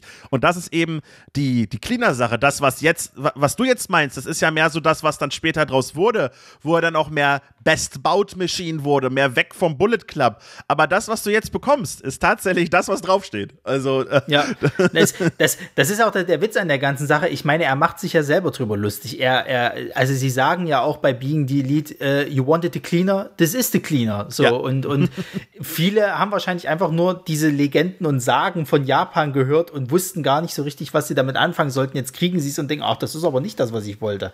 Tja. Ähm, und dann hast du aber jemanden wie die Dark Order. Du hast es halt angesprochen. Die Dark Order hatte bei AEW ähm, eigentlich angefangen als eine Gruppierung, die in Matches eingegriffen hatte, mysteriös war, fast schon so einen Kultstatus hatte. Ähm, und durch Being the Elite wurden sie aber relativ, also wurden sie relevanter einfach so. Sie haben dann, sie wurden dann immer mehr so eine Art Comedy-Gruppierung, in den Shows halt nicht. In den Shows sind sie schon ernstzunehmende Leute. In Being the Elite sind sie halt absolutes Comedy-Gold. Und sie werden mittlerweile auch jede Woche präsentiert, weil sie halt tatsächlich gut funktionieren. Ähm, jetzt muss man traurigerweise sagen, wir hatten damals äh, in der Pandemie ähm, äh, die, die äh, Enthüllung des, des, des Anführers der, der Dark Order und das war, ähm, ach Gott, jetzt habe ich den Namen. Brody, Wie Brody heißt er? John, John Brody Lee, Entschuldigung, dass mir, das, dass mir das nicht einfällt, furchtbar. Wir hatten Brody Lee, der kam auch von der WWE, dort war er nämlich äh, Kultmitglied der Wyatt Family, auch nochmal so eine äh, äh, Personalie für sich. Und ähm, ist dort eigentlich nicht gut präsentiert worden. Er war eigentlich nur rechte Hand und äh, wir wussten aber, eigentlich hat er es schon ein bisschen drauf. Aber er hat irgendwie nie so richtig die Chance gekriegt, mal äh, ja, sich zu präsentieren. Jetzt hatte er diese Chance bei AEW und es hat funktioniert. Er ist äh, der Anführer der Dark Order gewesen, hat äh, den TNT-Titel äh, für, von äh, Cody Rhodes in einem, ja, auch in einem Squash gewonnen, was überraschend war, weil Cody Rhodes eigentlich sonst immer als ein sehr starker Wrestler dargestellt wurde und hat dann auch ein, ein extrem starkes ähm, Bullrope-Match gegen äh, Cody Rhodes äh, äh geführt. Und dann ist es traurigerweise passiert, dass ähm, Brody Lee äh, verstorben ist. Also die Gründe sind, glaube ich, immer noch nicht so richtig bekannt. Und äh, natürlich wurde dann eine sehr emotionale äh, Folge Dynamite halt äh, aufgezeichnet, in der jedes Mitglied der Dark Order in einem Match stand und auch äh, entweder halt äh, das Ringgear von ihm anhatte oder halt Moves imitiert hatte äh, und dann auch jedes Match natürlich gewonnen hatte. Also das war selbstverständlich. Und es war, es ging hier nicht darum, irgendwelche Fäden oder irgendwelche Richtwerte zu machen oder sonst irgendwas oder Siege einzuheimsen, sondern es ging tatsächlich nur darum, dieses Leben von äh, Brody Lee zu feiern. Und das, also es ist eine, eine Folge, die habe ich mir einmal angeguckt, weil es auch nicht mehr anders geht. Also ich kann das nicht noch mal ein zweites Mal angucken. Ich finde aber diese Folge ist auch vom Wrestlerischen her, ist die so großartig gemacht. Also da stimmt einfach alles. Also das ist, glaube ich, die beste Tribute-Show, die ich, glaube ich, je gesehen habe bisher. Und ähm, die haben das, die haben das wirklich gut umgesetzt. Also auch gerade, was sie dann noch mal mit Being the Elite im Endeffekt noch danach so geschoben haben, das, das war schon echt großes Kino. Also erstmal muss man sagen, das letzte Match von Brody Lee, was du erwähnt das war kein Bullrope-Match, das war ein Dog-Collar-Match, aber kommt aufs Ähnliche das hinaus war's. natürlich. Ja. Ähm, und man, ich weiß nicht, ob man es nicht so genau weiß. Es ist eine Lungenerkrankung gewesen. Bei, äh, auf Cage Match steht, es war eine idiopathische Lungenfibrose. Möge ein Doktor mir genau erklären, was das ist. Aber äh, es ist auf alle Fälle ähm, sehr, sehr äh, verhüllt gewesen. Also man hat nicht gehört, dass dieser Mann leider äh, kurz vorm Tod stand, sagen wir einfach mal so, bis es dann passiert ist. Und dann äh, gab es eben diese Tributshow, wo die Dark Order eben so präsentiert worden ist, dass sie eine ganze Menge davon mitnehmen konnte. Die Dark Order, du sagtest es schon, war du sagtest es, sie hatte Kultstatus, aber da muss man das Wort Kult ein wenig mehr äh, in den Vordergrund yeah. heben, weil das wirklich wie eine Sekte war, die Leute aufgefordert hat, ihnen beizutreten. Und äh, am Anfang war das Ganze eher so eine, eine, eine zerstörerische Massen, äh, und dann hat es sich halt runterdestilliert auf die Leute, die, die wir jetzt auch sehen, die dann bei Being the Lead ein wenig humanisiert wurden und dann eben den Weg auch bei Dynamite angeschlagen haben, wo sie dann eben aufgrund ihrer Freundschaft zu Hangman Adam Page dort eben ein und, und aufgrund des Todes von Brody Lee eben face geturnt sind und dann plötzlich positiv eine positive Einstellung hatten und das eben jetzt mitnehmen. Ähm, man hat tatsächlich am Anfang gedacht, boah, was sind das für Leute? Man muss dazu sagen, dass zwei Teams innerhalb der Dark Order da eigentlich sehr, sehr äh, prominent im Independent-Bereich vertreten waren. Und äh, das war auch so eine, mehr so eine Sache, boah, wir kennen die, wir wissen, dass die eine Menge drauf haben, bitte lasst die mal machen. Und das kam dann eben mit der Zeit. Und jetzt haben sie so langsam auch die Möglichkeit gefunden, sich besser zu präsentieren, eventuell auch mal um die Titel anzutreten. Und äh, ja, traurigerweise musste das eben dann ohne Brody Lee geschehen, äh, der man muss sich das mal durch den Kopf gehen lassen, der ist bei AW nie vor Fans aufgetreten. Der kam, als schon alles runtergefahren ist und der ist eben gestorben, als wir noch in der Hochzeit der Pandemie waren. Sage ich jetzt äh, im August 2021 und hoffe, dass wir noch, dass wir das, dass wir das, den Höhepunkt der Pandemie hinter uns haben. Das weiß man ja, ja. mal nicht so ganz. Ähm, aber äh, ja, das ist eine ganz faszinierende Dynamik, die diese Gruppierung da mit sich genommen hat. Und auch ein Zeichen für die Kreativität der einzelnen Leute und AW natürlich. Ja, und das hat jetzt natürlich just, ähm, du hast es gerade angesprochen, äh, mit äh, Hangman Adam Page, hat das just jetzt in letzte Woche einer ja, einem sehr, sehr geilen Entrance äh, gemündet. Denn äh, momentan ist die Storyline diese.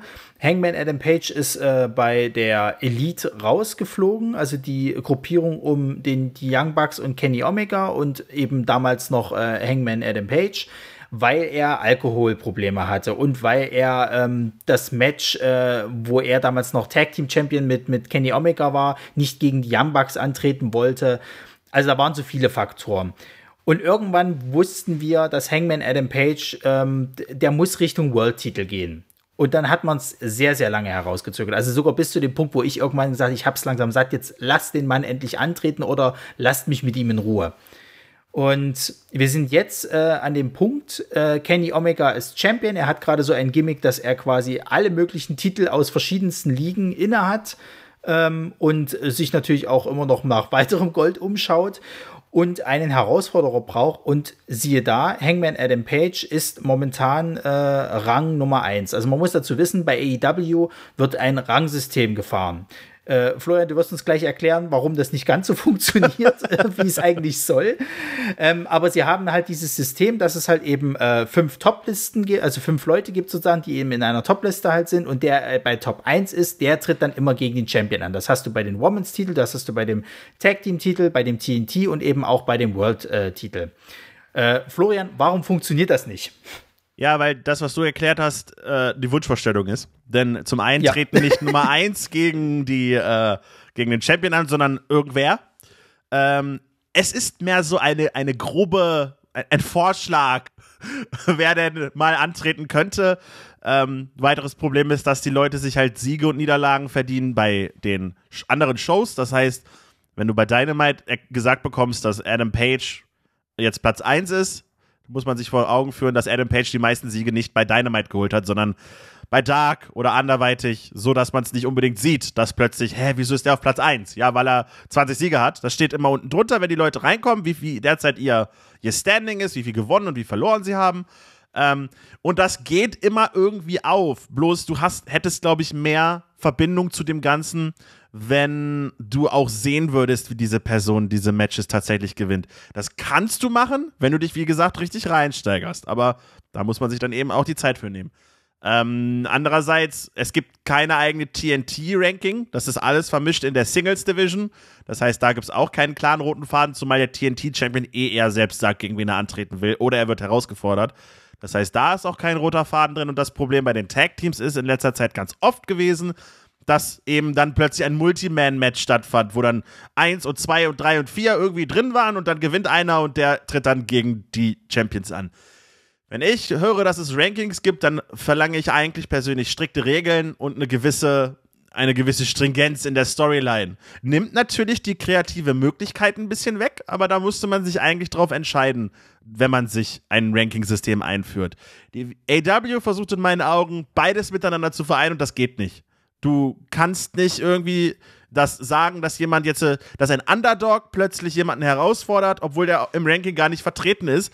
Dann machst du es wieder irgendwie, dass er sich den Title Shot durch ein anderes Match verdient. Überspringst damit aber wieder das Ranking, was eigentlich sagen soll, wer die besseren Challenger sind. Also ist ein ganz problematischer Knoten in meinen Augen, den AW alles andere als elegant löst und in meinen Augen auch bei den, auch eines der Hauptprobleme für mich ist, was man einfach dadurch lösen kann, die Rankings wegzuwerfen. Aber ähm, ja, so viel sage ich zu den Rankings dazu. ja, nee, aber es ist vollkommen richtig. Also ich meine, es ist eine schöne Möglichkeit, dass du dann halt einfach mal gerade auch in der äh, Frauendivision dann immer mal wieder so Leute hast wie halt äh, Tai Conti, die dann halt einfach mal in der Woche schon ein Titelmatch halt kriegt, weil sie gerade auf Rang 1 steht. Das ist nett und schön, aber wir wissen alle, sie wird das nicht gewinnen. So und ähm, ich glaube, es gab es bisher nur einmal diese Überraschung und das war halt eben Brody Lee gegen Cody Rhodes, der dann auf einmal diesen Titel gewonnen hat und alle standen da okay. Ähm, ich glaube, ein bisschen überrascht war ich noch persönlich jetzt bei ähm, dem Titelwechsel äh, von Darby Allen an ähm, den ehemaligen Rusev. jetzt heißt er anders. Auch da ist mir gerade der Name entfallen. Furchtbar. Miro. Ähm, Miro, genau. Ähm, auch da war ich ein bisschen überrascht, aber da habe ich noch eher damit gerechnet. Ähm, und das ist hauptsächlich, glaube ich, diese Problematik mit diesen Rankings halt. Also, wo wir halt ähnlich sagen bei der WWE, es gibt gewisse Gegner, da weißt du von vornherein, da wird kein Titelwechsel stattfinden. Ist es hier mit den Rankings so, wenn ein Titelmatch durch diese Rankings in den Wochenshows stattfindet, dann wird da meistens kein Titelwechsel stattfinden. Das ist leider einfach so. Jetzt ist es aber auch so, dass AEW ja mit ihren TV-Sendungen halt mehr, ich sag mal so, naja, halbe Großveranstaltung fährt. Also sie benennen diese TV-Sendung dann anders. Jetzt kürzlich hatten wir erst Fight for the Fallen, ähm, was quasi so eine Art Großevent generiert. Also ich sag jetzt mal, äh, äh, projizieren soll. Es ist es halt nicht. Es ist trotzdem auch noch die normale TV-Sendung, die halt stattfindet, plus unter einem spezielleren Namen, weil AEW hat eigentlich nur vier Großveranstaltungen pro Jahr. Die sind dann auch etwas größer aufgesetzt, aber es sind halt eben nur vier. Und bei diesen, äh, ich sag mal, speziellen TV-Ausgaben, da sind dann schon mal ein paar besondere Matches. Wir hatten jetzt zum Beispiel bei Fight for the Fallen hatten wir ein äh, ich weiß gar nicht, ob es das in der Form schon mal im TV gab, aber ein Match, wo das äh, erste Mal ja Light Tubes mit eingesetzt wurden halt, also fast schon so Richtung Deathmatch gegangen ist oder beziehungsweise Deathmatch Wrestling. Wir hatten auch ein Texas Deathmatch schon gehabt, aber das äh, ist weit davon entfernt von dieser Brutalität, die wir halt da gesehen haben. In diesem besagten Match trat an Chris Jericho gegen einen äh, Indie-Wrestler, der sich selber als der König der Deathmatches halt äh, bezeichnet, Nick Gage. Ähm, wer schon mal die Dark Side of the Ring Doku äh, verfolgt hat, der wird äh, sich erinnern, ah, Nick Gage, den kenne ich doch. Da gab es eine Folge über ihn. Und ähm, dieser besagte Mann ist jetzt halt gegen Chris Jericho angetreten in einem Match, wo ich sage, mutig, dass man das für den fürs TV äh, präsentiert. Und ich weiß gar nicht, hast du das mitgekriegt, diesen diesen äh, diesen kleinen äh, Fauxpas mit der Werbung, die dann auch noch gezeigt wurde? Wie konnte man das nicht sehen? Das wurde ja groß an Social Media aufgespielt, dass der, der gute Mann das Küchenequipment einsetzen wollte, hier namentlich der Pizzaschneider. Genau, dieses runde Equipment, was wir so kriegen, und er damit äh, Chris Jerichos Stirn bearbeitet hat. Man hat da zwar gesehen, dass das sehr, sehr gegimmickt war und nicht scharf gewesen ist, was okay ist. Das kann auch so sein, denn auch wenn es war ein Deathmatch, aber man hat ein wenig äh, Smoke and Mirrors walten lassen, was auch vollkommen okay ist. Aber als er halt das gemacht hat, wurde in die Splitscreen-Werbung geschaltet und dort kam eine Werbung von Domino's Pizza. Und das war wohl nicht so gut und Domino's hat das nicht gefallen. Äh, Verschwörungstheoretiker mögen behaupten, dass Vince McMahon, der Präsident der WWE, direkt angerufen hat bei Domino's und gesagt hat: Hier, sagt mal was dazu. Und das hat ihnen wohl nicht gefallen. Was davon nun stimmt und was nicht, das überlasse ich eurer Fantasie. Ich finde das sehr, sehr schön und romantisiert und fantastisch, wie, wo man sich heute sehr, sehr schön dran aufhängen kann. Aber ja, ähm, das war das erste Mal, dass man so ein Deathmatch äh, äh, zumindest bei auf so einer TV-Plattform gesehen hat. Wir haben schon viele harte Matches gesehen, wo auch viel Blut geflossen ist. Wir haben äh, ECW ja auch im Fernsehen früher in den 90er und, in den, und am Anfang der 2000er gesehen. Die sind auch nicht unbedingt viel, viel äh, schwächer gewesen, aber auch das ist 20 Jahre her. Und das ist das erste Mal, dass wir sowas tatsächlich gesehen haben, wo Glas eingesetzt worden ist, Leuchtstoffröhren und eben solche Geschichten, was eine andere Gangart ist und was auch viele hat ein bisschen unwohl zurückgelassen. Ähm, aber die Zuschauerzahlen wachsen weiter. Wir sind weiterhin über einer Million gewesen. Das hat zumindest nicht geschadet und das hat auf alle Fälle für Reaktionen gesorgt. Ich möchte jetzt noch mal ganz kurz ansprechen, dass äh, AEW ja nun wirklich auch auf äh, äh, ja, Nachwuchsleute halt setzt und äh, wir gerade auch solche Leute halt äh, hochgehoben bekommen, wo man immer eigentlich gedacht hätte, okay, die haben zwar ein nettes Gimmick, aber letzten Endes werden die niemals irgendwo World Champion werden. Ähm, namentlich da zum Beispiel Orange Cassidy. Ein Typ, der äh, das Gimmick hat, immer gelangweilt zu sein, eigentlich keinen Bock hat, so richtig äh, äh, zu wresteln und immer nur so das Nötigste macht. Er kann aufdrehen und wenn er auftritt, dann ist er auch ein guter äh, Wrestler, aber ansonsten ist es halt eher ein, äh, ja, ich streng mich jetzt an, ein halbherziger Kick, äh, er hat meistens seine, seine Hände in den Hosentaschen, wrestelt auch so. Also ich, das Training dazu, das muss Wahnsinn gewesen sein, bis er das mal drauf hatte. Ähm, und das war am Anfang war das alles ganz lustig und nett, aber wie lange kann man es denn treiben? Und irgendwann hatte er eine Fehde gegen Chris Jericho, die er auch gewonnen hat. Und da war irgendwie so ein bisschen der Knoten geplatzt, fand ich halt, dass man mit diesem Mann dann doch mehr vorhat. Also ich sehe mindestens irgendwann mal einen TNT-Title äh, Run bei ihm. Und äh, solche, solche Leute hat man halt äh, sehr oft. Also wir haben zum Beispiel auch bei äh, äh einem Stable, dem Jurassic Express, haben wir einen Markus Dunn. Der ist, glaube ich, nicht größer als 1,60 oder, oder 1,50. Also der sieht teilweise aus wie ein kleines Kind. Ähm, präsentiert man auch ganz gerne mal. Nicht ganz so prominent wie Orange Cassidy, ähm, aber er wird halt präsentiert. Oder was ich immer noch äh, interessant finde, Jungle Boy, der Sohn von äh, Luke Perry, äh, äh Jack Perry, der äh, quasi jetzt auch gerade durch die Fans sehr, sehr hoch im Kurs äh, liegt und definitiv irgendwann mal in ferner Zukunft auch ein World Champion werden kann der Liga. Und das gefällt mir gerade auch bei AEW sehr gut sie haben zwar immer noch ihre Allstars und du merkst auch, dass die halt prominent äh, äh, ja vertreten sind. Also ich meine, wir haben gerade einen Sting zurückgekriegt, der zwar immer nur eine aufbauende Version hat, also der hat jetzt glaube ich zweimal ein Match bestritten, davon war eins dieses Cinematic Match und ansonsten steht er, ist er eigentlich immer nur mit am Ring. Und äh, die Jungstars werden trotzdem aufgebaut. Also wir haben wirklich Matches, wo äh, solche Charaktere wie Orange Cassidy einfach mal einen, einen Titelmatch bekommen und da auch zeigen können, was sie drauf haben. Ganz davon mal abgesehen, ob sie es jetzt nun gewinnen oder nicht, aber sie werden halt präsentiert und äh, äh, nicht mal im schlechten Licht. Ja, das stimmt schon. Du merkst, dass da auf alle Fälle für die junge Generation was, was holbar ist und das nicht eben aus dem Nichts kommt oder weil sich irgendwer dazu entscheidet, sondern weil es ein natürlicher Verlauf ist. Du kannst ja auch einen Darby Allen dazu nehmen, der eine große Fanbasis mittlerweile hat. Du kannst einen Sammy Guevara dazu zählen, der mittlerweile auch eine große Fangemeine, äh, Fangemeinschaft hat. Einen Ricky Stark kannst du zählen. Eben einen Jungle Boy, wie du schon erwähnt hast. Ich würde jetzt nicht unbedingt Orange Cassidy dazu zählen, weil er schon ein bisschen älter ist, aber Nichtsdestotrotz merkt man da eben, dass es dieser Einfluss, wir, wir müssen nicht nur auf die älteren Stars äh, Wert legen, so wie es eben die WWE tut. Nichtsdestotrotz hat auch Ollie Wrestling eine ganze Menge davon. Zu viele in meinen Augen. Ein Christian ist beispielsweise da, ein Matt Hardy ist da. Wir haben immer noch ein Big Show Paul White und einen Mark Henry irgendwo im Hintergrund lungern, die beide gesagt haben, auch sie könnten sich vorstellen, nochmal in den Ring zu steigen. Ein Chris Jericho ist derzeit die prominenteste Person im, im oder eine der prominentesten Personen im TV. Ähm, auch das sind eine ganze Menge Leute. Und generell hat man sehr, sehr viele Leute.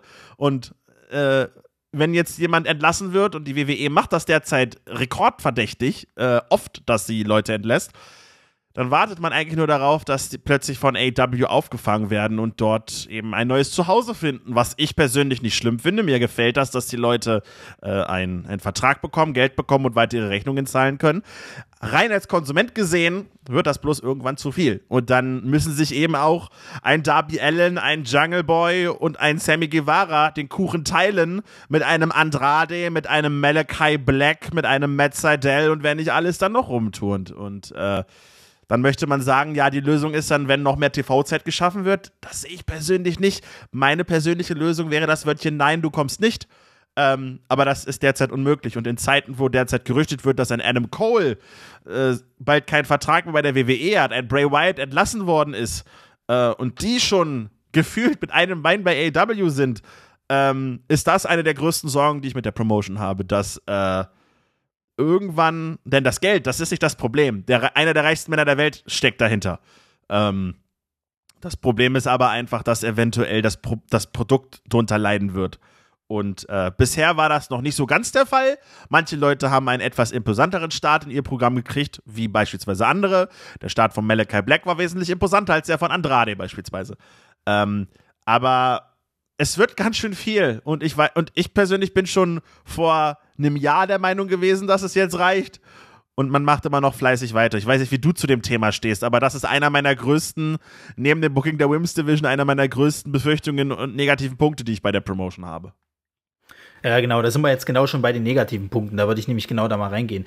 Ähm, ja, meine Meinung ist da so ein bisschen zwiegespaltet. Also, als reiner Fan bin ich äh, froh, einen äh, Tommy End oder Malachi Black, wie er jetzt heißt, äh, bei AEW zu sehen, weil ich ihn bei NXT mochte. Ähm, weil ich ihn gerne gesehen habe und weil ich gesehen habe, was halt nicht funktioniert hat, als er dann von NXT hoch ins äh, Hauptroster gekommen ist. Ähm, deswegen glaube ich der kann seine Kreativität da jetzt besser ausleben und ich glaube, da sind auch genug Leute dort, die halt sagen, pass auf, das, was du da erzählst, ist Quatsch. Weil wir hatten ja äh, gerade bei ihm halt auch viele Interviews jetzt, als er dann äh, dort äh, äh gegangen ist bei der WWE, die halt schon gezeigt haben, das ist schön, dass du so kreativ bist, aber ähm, vielleicht sollte man auch mal irgendwann Nein sagen.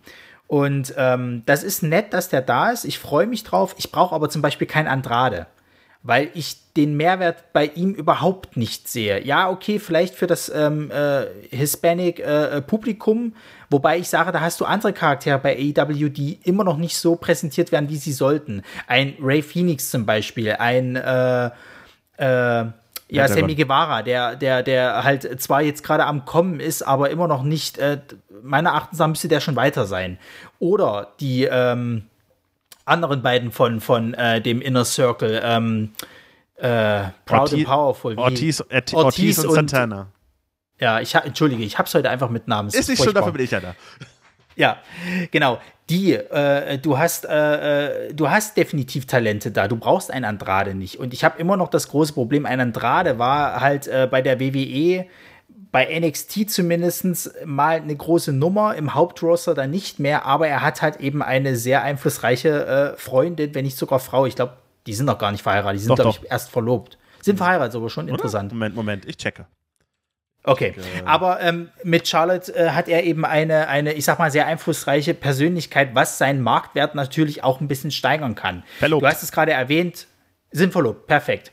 Ähm, du hast es gerade erwähnt, Adam Cole, der jetzt gerade äh, äh, just bekannt geworden ist, sein Vertrag äh, äh ist demnächst vorbei und er wird ein, ein Free Agent. Ob er dann bei der WWE weiter unter Vertrag ist oder sich einen neuen Vertrag geben muss, weiß kein Mensch. Die Chancen stehen gut, dass er zu AEW kommen könnte. Warum? Weil Britt Baker, die derzeitige äh, Women's Champion, halt seine äh, Frau, nee, seine Freundin ist. Die sind noch nicht verlobt. Ähm, das ist, das ist alles nett. Rein vom Wrestlerischen kann man da viel machen. Aber ich sehe es ähnlich wie du, dass andere Leute dann halt einfach irgendwann auf der Strecke bleiben. Und wir haben zwar jetzt eine weitere TV-Show, die halt kommt, aber auch da wird es wahrscheinlich nicht so sein, dass wir halt das wie bei der WWE aufgeteilt kriegen. Du hast deine Wrestler bei SmackDown, du hast deine Wrestler bei Raw, weil bei der WWE ja auch da dieses Mischmasch passiert ist. Und auch das werden wir bei AEW haben. Du wirst Kenny Omega äh, bei, bei äh, Rampage sehen, du wirst ihn bei Dynamite sehen. Ich glaube auch nicht, dass sie nochmal einen extra Titel für Rampage erfinden werden. Ähm, und da ist halt mein großes Problem. Ich, finde es schön, dass sie da sind. Ich finde es aber schlecht für die Jungstars oder auch für andere Altstars. Also zum Beispiel ein Lance Archer, der jetzt erst durch den äh, Titelgewinn des, eines, eines japanischen, von, von, äh, äh von New Japan eines Titels, äh, nochmal wieder so einen Boost bekommen hat, wo man sich schon die ganze Zeit gefragt hat, ja, das hätte mal eher passieren müssen. Der hätte vielleicht schon mal eher irgendeinen anderen Titel gewinnen müssen. Und wenn es nur ein Tag-Team-Titel ist.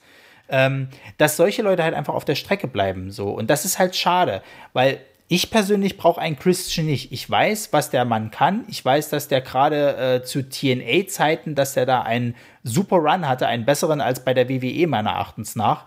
Ähm, auch ein Matt Hardy hat seine Daseinsberechtigung in der Wrestling-Welt. Ich finde es gut, dass er gerade nur in einer, ich sag mal, eher Managerrolle vertreten ist und recht wenig Matches bestreitet. Aber ich habe Angst, dass wir auch in diesen, diesen Trend halt gehen, wie es bei der WWE ist, dass dann halt eben gewisse große Stars halt da eben gepusht werden und die kleinen dann eben in der Midcard verschwinden. Und das möchte ich halt eben gerade nicht, weil das ist ja gerade das, was mich bei AEW auch am Laufenden hält.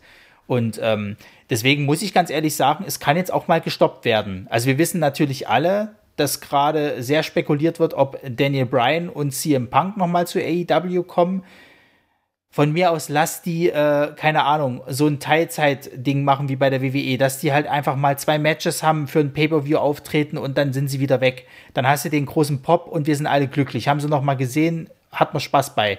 Aber ich brauche das jetzt nicht auf Dauer, weil dann kommen wir wirklich in diese Region von der WWE, dass man dann halt nur noch mit diesen Legenden halt fährt oder ich sag mal mit diesen Altstars und die Jungstars einfach keine Chance mehr kriegen und irgendwann ebenfalls frustriert sind und dann weggehen. Und dann brauchen wir wieder eine Alternative. Ja, stimme ich dir absolut zu.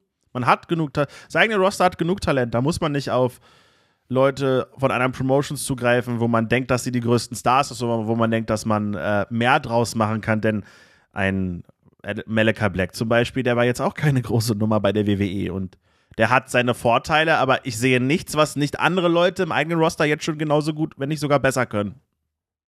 Ja, vollkommen richtig. Genau, du hast noch angesprochen, ein anderes Problem ist halt die Women's Division. Und das hatten wir ja schon vor uns schon bei der WWE angesprochen, wo wir da schon unsere Probleme haben und das trotzdem noch top-notch ist, ist bei AEW der äh, Zug noch nicht so ganz eingefahren.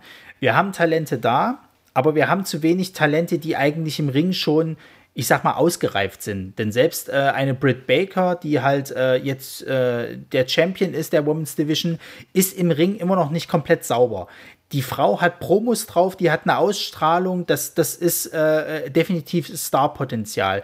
Im Ring klappt es noch nicht so ganz. Sie braucht die richtige Gegnerin, dann kann sie auch extrem was äh, hervorbringen. Also sie hat auch eins meiner liebsten Frauenmatches mitgemacht gegen ähm, äh, Van der Rosa, das, das, das, das ähm, No-DQ-Match, Spitze, gibt's gar nichts.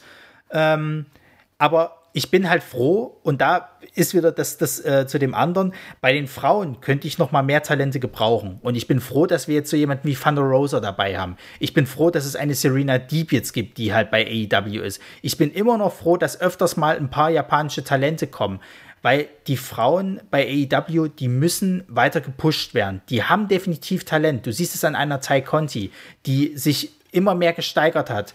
Ich sehe es äh, bei einer ähm, Ellie noch nicht so ganz. Also The Bunny, äh, äh, die jetzt halt bei Butcher und Blade so als, als Valet mit dabei ist. Ich sehe es da noch nicht so ganz, aber ich erkenne, da ist eine, da ist eine Steigerung zum Anfang noch da. Die war ja schon vor äh, AEW war sie aktiv und da hat sie mir noch nicht ganz so gefallen. Du hast eine ähm, Nyla Rose die definitiv das Potenzial hat, auch Star Power zu sein. Ich meine, sie war die erste Women's Champion äh, und hat äh, äh, quasi auch gute Matches gebracht. Aber du merkst, da ist noch viel Luft nach oben. Und ich finde gerade jetzt ähm, mit der ähm, äh, Ehefrau, also mit der Witwe von Eddie Guerrero, ähm, hat man ihr eine Managerin zur Seite gestellt, die ihr nicht weiterhilft. Ähm, du hast aber auch eben so neue Talente wie ähm, Hikaru Shida, die äh, die zweite äh, Championess war bei AEW und die ein bisschen undankbaren Platz hatte, weil sie keine starken Gegnerinnen hatte. Also außer Thunder Rosa war da nicht viel bei. Das maximal noch Britt Baker, äh, das eine Match damals, wo sie das erste Mal so stark geblutet hat.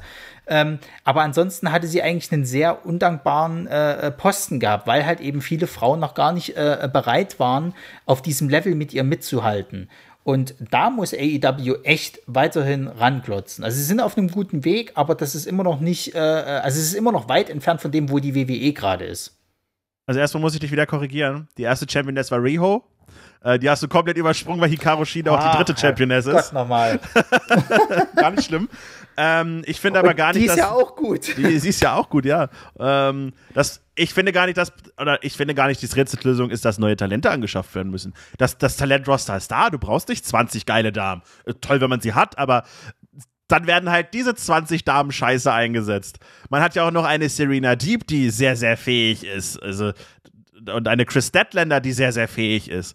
Du hast genug gute Leute. Diese Leute müssen bloß präsentiert werden und nicht in einem 3-Minuten-Match vor dem Main-Event, wo jeder darauf wartet, dass Kenny Omega dann auftritt, sondern in richtigen Programmen, in durchdachten Fäden von A bis Z, das, was die Männer bekommen. Und das bekommen sie nicht. Und dann kann das auch nichts werden. Die können miteinander schon wachsen. Das Potenzial sehe ich absolut da. Gerne kann dann noch hin und her rotiert werden. Gerne kann eine Yuka Sakazaki dann aus Japan nochmal eingeflogen werden.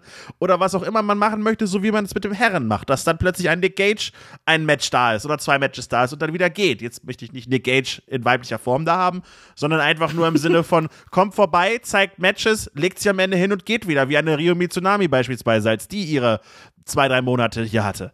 Ähm, es ist einfach die Konstanz, dass da mal richtige Programme gebracht werden müssen, dass da, dass da nicht nur äh, die, die Rankings irgendwie als Krücke genommen werden und 20 von den 21 Siegen äh, äh, in den Anfängen zweiminütiger Dark Matches passieren, im wahrsten Sinne des Wortes, sondern eben richtige lange Storylines, was nach vorne gebracht wird, was aufgezogen wird. Man hat es ja teilweise versucht mit Britt Baker und Big Swole.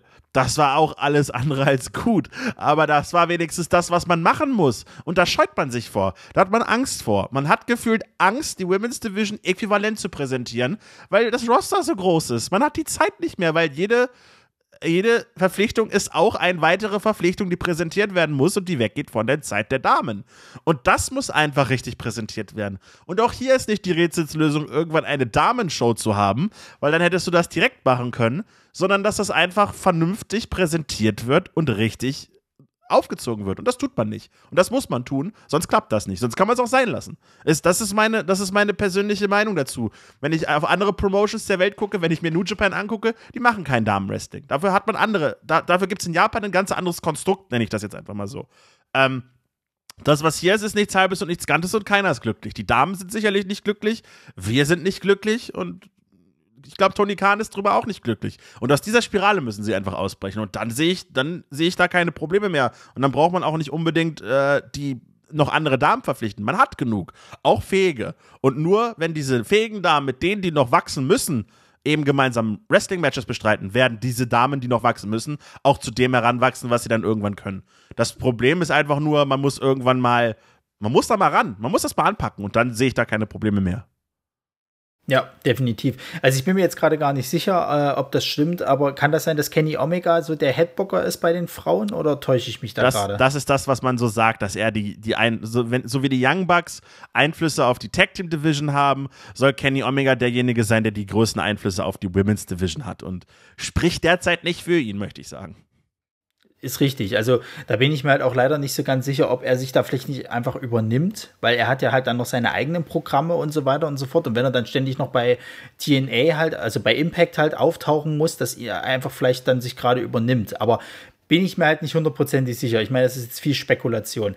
Definitiv, was du richtig sagst, man muss denen mehr Fleisch geben. So, also es reicht nicht, die vor dem Main Event da auftreten zu lassen, sondern gibt denen ruhig mal ordentliche Storylines. Von mir aus auch es müssen ja nicht nur, nur zwei Damen sein oder sowas halt, die eine Storyline. Gebt doch einfach mal vier oder fünf Damen halt eben äh, verschiedene Storylines und nicht nur sozusagen, ha, ich bin jetzt quasi die Assistentin von The Blade, so und greife in die Matches ein. Nein, gib denen tatsächlich eine, eine Feder, die, wo zwei oder mehr Damen halt involviert sind und das nicht nur einmal, sondern eben mehrmals. Dann kannst du das halt auch äh, alles hinkriegen.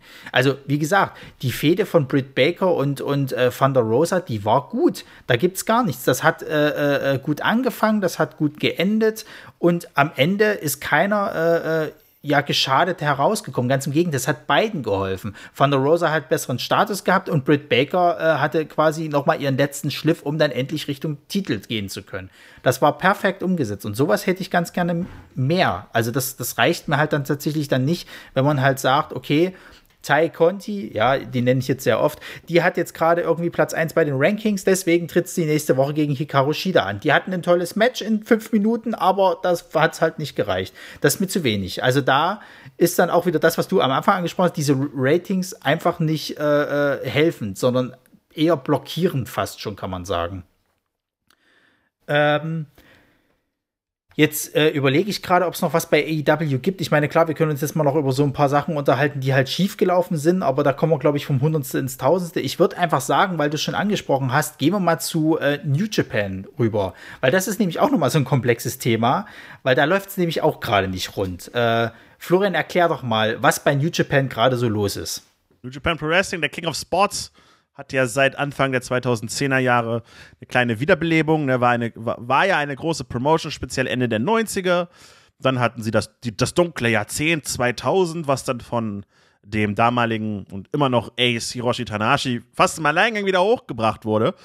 Und ja, hat sich dann eben so ein bisschen in die Herzen der Kritiker reingerungen, um das mal so zu sagen.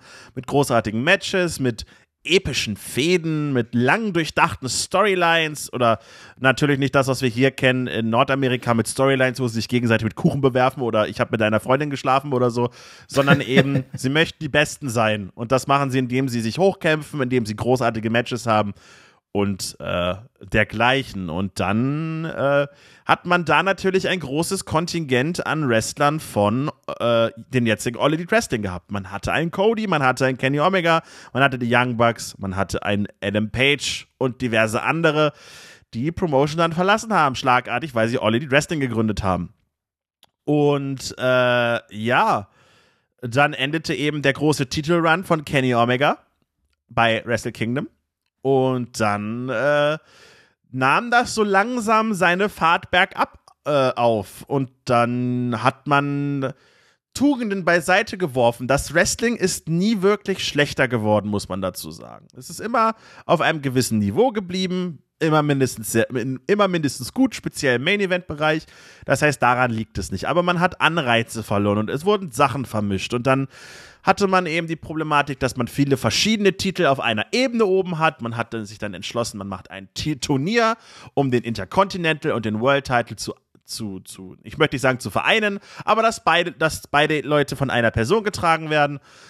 Das wurde dann eben geschafft von einem gewissen Tetsuya Naito, einem absoluten Computer, äh, Computerliebling, sage ich schon, ein, ein, ein, ein Zuschauerliebling, ein Liebling der Massen quasi. Und dann kam Corona. Und Corona hat alles beschleunigt. Denn es wurden Leute, man musste zu Leuten greifen, mit dem man, zu denen man eventuell nicht greifen wollte. Da war ein sogenannter Evil, einst ein Partner von Tetsuya Naito, der sich gegen ihn gewandt hat und den Titel über Sommer gewonnen hat.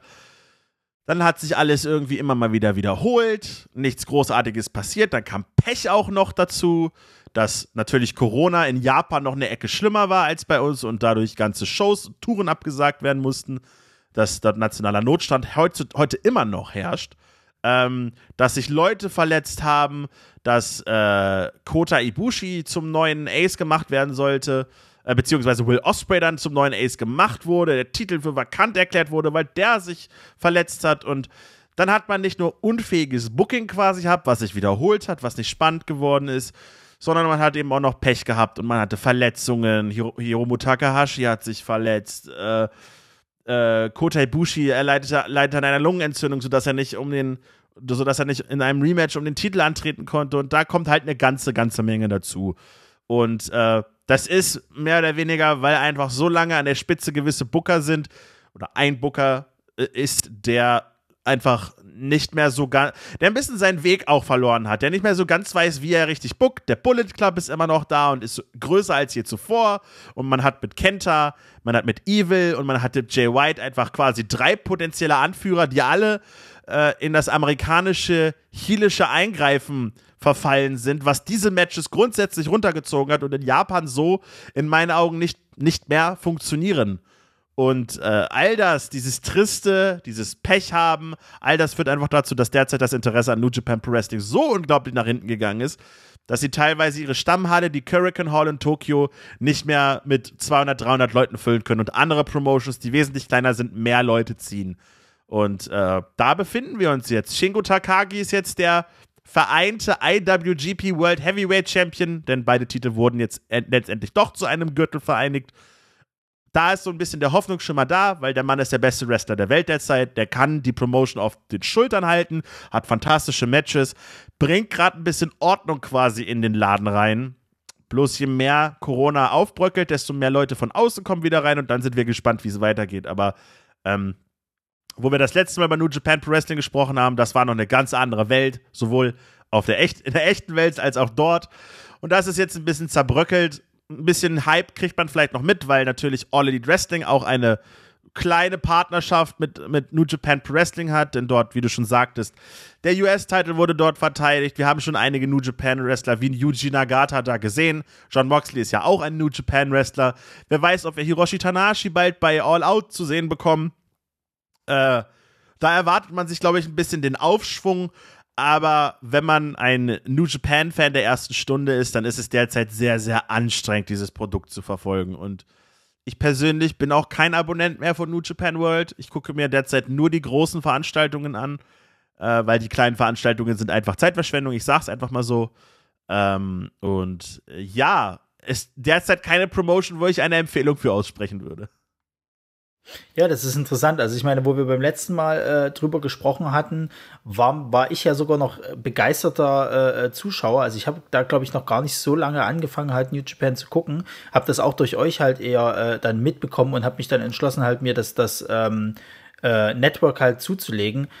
Und ich habe es dann aber auch wirklich jetzt, glaube ich, in Corona beendet, weil es mich halt nicht mehr abgeholt hat. Ähm, mich hat dann schon der äh, G1, das ist halt ein großes Turnier, wo es halt äh, darum geht, wer bei Wrestle Kingdom halt dann äh, meistens gegen den äh, Champion antritt, äh, hat mich dann schon nicht mehr abgeholt, wie gerade wie dann eben auch die Entscheidung getroffen wurde, wie der G1 äh, fortgeführt wurde.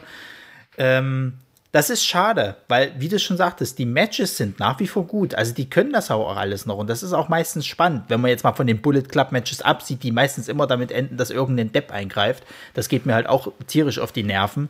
Ähm, ansonsten hast du dort aber auch noch Leute wie einen Jay White, den ich halt ganz gerne mal an der Spitze sehen würde. Aber man muss halt leider dazu sagen, wie du schon richtig sagtest, so richtig ist gerade einfach nicht der Pfeffer da. Also das ist viel Pech, was da einfach mit äh. Es ist aber auch so eine Perspektivlosigkeit. Also ich weiß noch, wo jetzt äh, Will Osprey seinen Titel äh, für vakant erklären musste und dann überlegt wurde, okay, wer wird es denn jetzt werden? Und dann war zur Auswahl äh, den gerade angesprochenen Shingo Takagi oder eben die sichere Bank Katsuya Okada. Und viele haben halt gesagt gehabt, ja, dann gibt das Ding erstmal Okada, der kann erstmal das wieder in den sicheren Hafen bringen, der kann das halt irgendwie wieder alles äh, stemmen. Und man hat sich halt mutigerweise für Shingo Takagi halt äh, entschieden. Aber auch da ist es so ein bisschen ein, ein äh, äh ja, so ein bisschen ein, äh, wie, wie soll ich sagen, ja, so ein, so ein, so ein undankbarer Spot, ähnlich wie damals bei Drew McIntyre in der, in der WWE durch die Corona-Zeit das alles zu tragen. Er hat jetzt eigentlich äh, die, die Aufgabe, dieses Produkt wieder interessant zu machen. Und es liegt nicht an ihm, dass es halt nicht so ist. Er macht gute Matches. Es liegt halt einfach daran, wie es halt alles gebuckt wird, weil sein aktuell nächster Gegner ist jetzt Evil und das interessiert mich gar nicht, sage ich so, wie es ist. Also er, er, ähm, äh, diese, also waren beide früher im selben, äh, selben Stable, aber es wird halt kaum was draus gemacht, finde ich halt. Es ist halt, ja, Evil ist jetzt der nächste Gegner. Viel Spaß. Und da Evil im Bullet Club ist, wissen wir jetzt schon, müssen wir mit sehr viel Shenanigans rechnen, mit sehr, sehr vielen Eingriffen. Das wird wieder anstrengend. Und das macht dieses Produkt gerade so madig, obwohl eigentlich wirklich sehr viel Potenzial da ist, weil die, die Leute gucke ich mir immer noch gerne an. Ja, ähm, es ist ja nicht nur Evil gegen Shingo Takagi Main Event, das ist, sie gehen wieder in ein 30.000 Leute Stadion, zwei Tage hintereinander und das ist einer der Hauptkämpfe. Ähm, da kann man sich ausmalen, äh, dass das nicht erfolgreich werden wird. Äh, nee. In der Pandemie auch noch, immer noch. Ich, man muss es betonen, es ist immer noch die Pandemie und jetzt waren sie vor einer Woche, äh, vor anderthalb Wochen im, im Tokyo Dome vor 5000 Leuten, weil natürlich auch nationaler Notstand herrscht und irgendwann immer noch die Ticketverkäufe eingeschränkt worden sind. Äh, was ein bisschen zumindest die Möglichkeit eines Erklärversuches gibt, warum sie den Tokyo Dome nicht gut, gut verkaufen konnten. Aber das muss man sich durch den Kopf gehen lassen und man merkt, das sind keine Business-Entscheidungen, die ein gesundes Business führen würde. Und deswegen äh, muss man sagen, Shingo, es ist nicht nur so dass New Japan irgendwie schlecht wäre, weil Shingo Takagi da ist. Nein, der ist der einzig interessante Wrestler in meinen Augen derzeit da und der einzige Grund, warum man sich New Japan angucken sollte. Äh, aber wie gesagt, da reichen auch die großen Matches und das gegen Evil ist jetzt nicht unbedingt etwas, was für Qualität spricht und das liegt nicht an Shingo Takagi. Ja, vollkommen richtig. Also, äh, wo man es halt noch hatte, dass er gegen äh, äh, Okada äh, was Gutes abliefern kann. Evil ist halt leider Gottes so ein äh, äh, Wrestler, der spult, finde ich, so ein Standardprogramm ab, was nie darüber hinausgehen wird, dass er Superstar, also dass er jetzt halt eben so äh, eine Promotion auf seinen Schultern tragen könnte. Und man hat es halt mit ihm versucht und hat schnell gemerkt, dass es nicht funktioniert. Also ich wo ich damals, äh, da hatte ich dich noch angeschrieben gehabt, da hatte ähm, Evil gegen Naito ge, äh, äh geturnt. Die waren halt auch beide im, im, im, äh, in dem Stable, den äh, Los Ingobernables de Japón und Evil äh, hatte gegen Naito geturnt. Und ich dachte, oha, was kommt denn da auf uns zu? Dann siehst du dir dieses Match an und denkst boah, ist das langweilig. Also, nee. Und dann gewinnt auch noch Evil diesen Titel und das heißt, wir sehen dieses Match mindestens noch dreimal. nicht mal davon, also mal davon abgesehen, dass wir diese Matches halt dann auch, also dieses Aufeinandertreffen dann immer noch in dieser äh, äh, Tag-Team-Variante halt bekommen, dass halt äh, meistens die beiden Kontrahenten sich immer noch irgendeinen Partner oder, oder mehrere Leute suchen und dann halt eben äh, in den äh, Tag, bevor sie ihr großes Match haben, gegeneinander antreten, um halt nochmal so ein bisschen Stimmung aufzubauen, was meiner Art überhaupt nicht funktioniert. Ähm, das ist dann schon sehr, äh, sehr, sehr, sehr traurig und schade halt, weil ähm, es gibt so gewisse Paarungen, die gucke ich mir gerne an. Also ich äh, gucke mir gerne die Matches von äh, Suzuki an, weil ich weiß, das ist halt ein Brawler, das ist halt äh, äh, ein Match, da kann alles passieren halt. Aber das ist auch intensiv. Ich gucke mir gerne ein Match von äh, Zack Saber Jr. an, obwohl ich eigentlich nicht so der Fan von diesem klassischen Matten-Wrestling bin. Aber der Mann macht es halt für mich interessant und ähm, Deswegen ist es so sehenswert. Ich gucke mir das gerne von Jay White an, wenn nicht immer irgendein Depp eingreift, äh, vorzugsweise Ghetto, ähm, weil ich auch finde, dass Jay White sehr gut dieses Arschloch spielen kann. Ähm, aber ein Evil, also das, da hört es bei mir auf. Ich, ich war sogar irgendwann an einem Punkt, dass ich Ibushi nicht mehr sehen konnte. Ich mag eigentlich sonst Ibushi, aber ich war wirklich an einem Punkt, wo ich mich satt gesehen habe an diesem Mann. Und, und das ist eigentlich schade, dass mir äh, äh, New Japan so einen, einen talentierten Mann äh, äh, madig macht. Also das, das ist echt schade, wirklich. Ja, dem kann ich nicht viel hinzufügen. Ja, äh, wir hoffen auf bessere Zeiten. Ähm, Gerade weil, wie du hattest es schon angesprochen, AEW ja öfters mal jetzt auch ähm, diese Forbidden Door geöffnet hat und äh, dadurch äh, immer mal wieder Leute auftreten.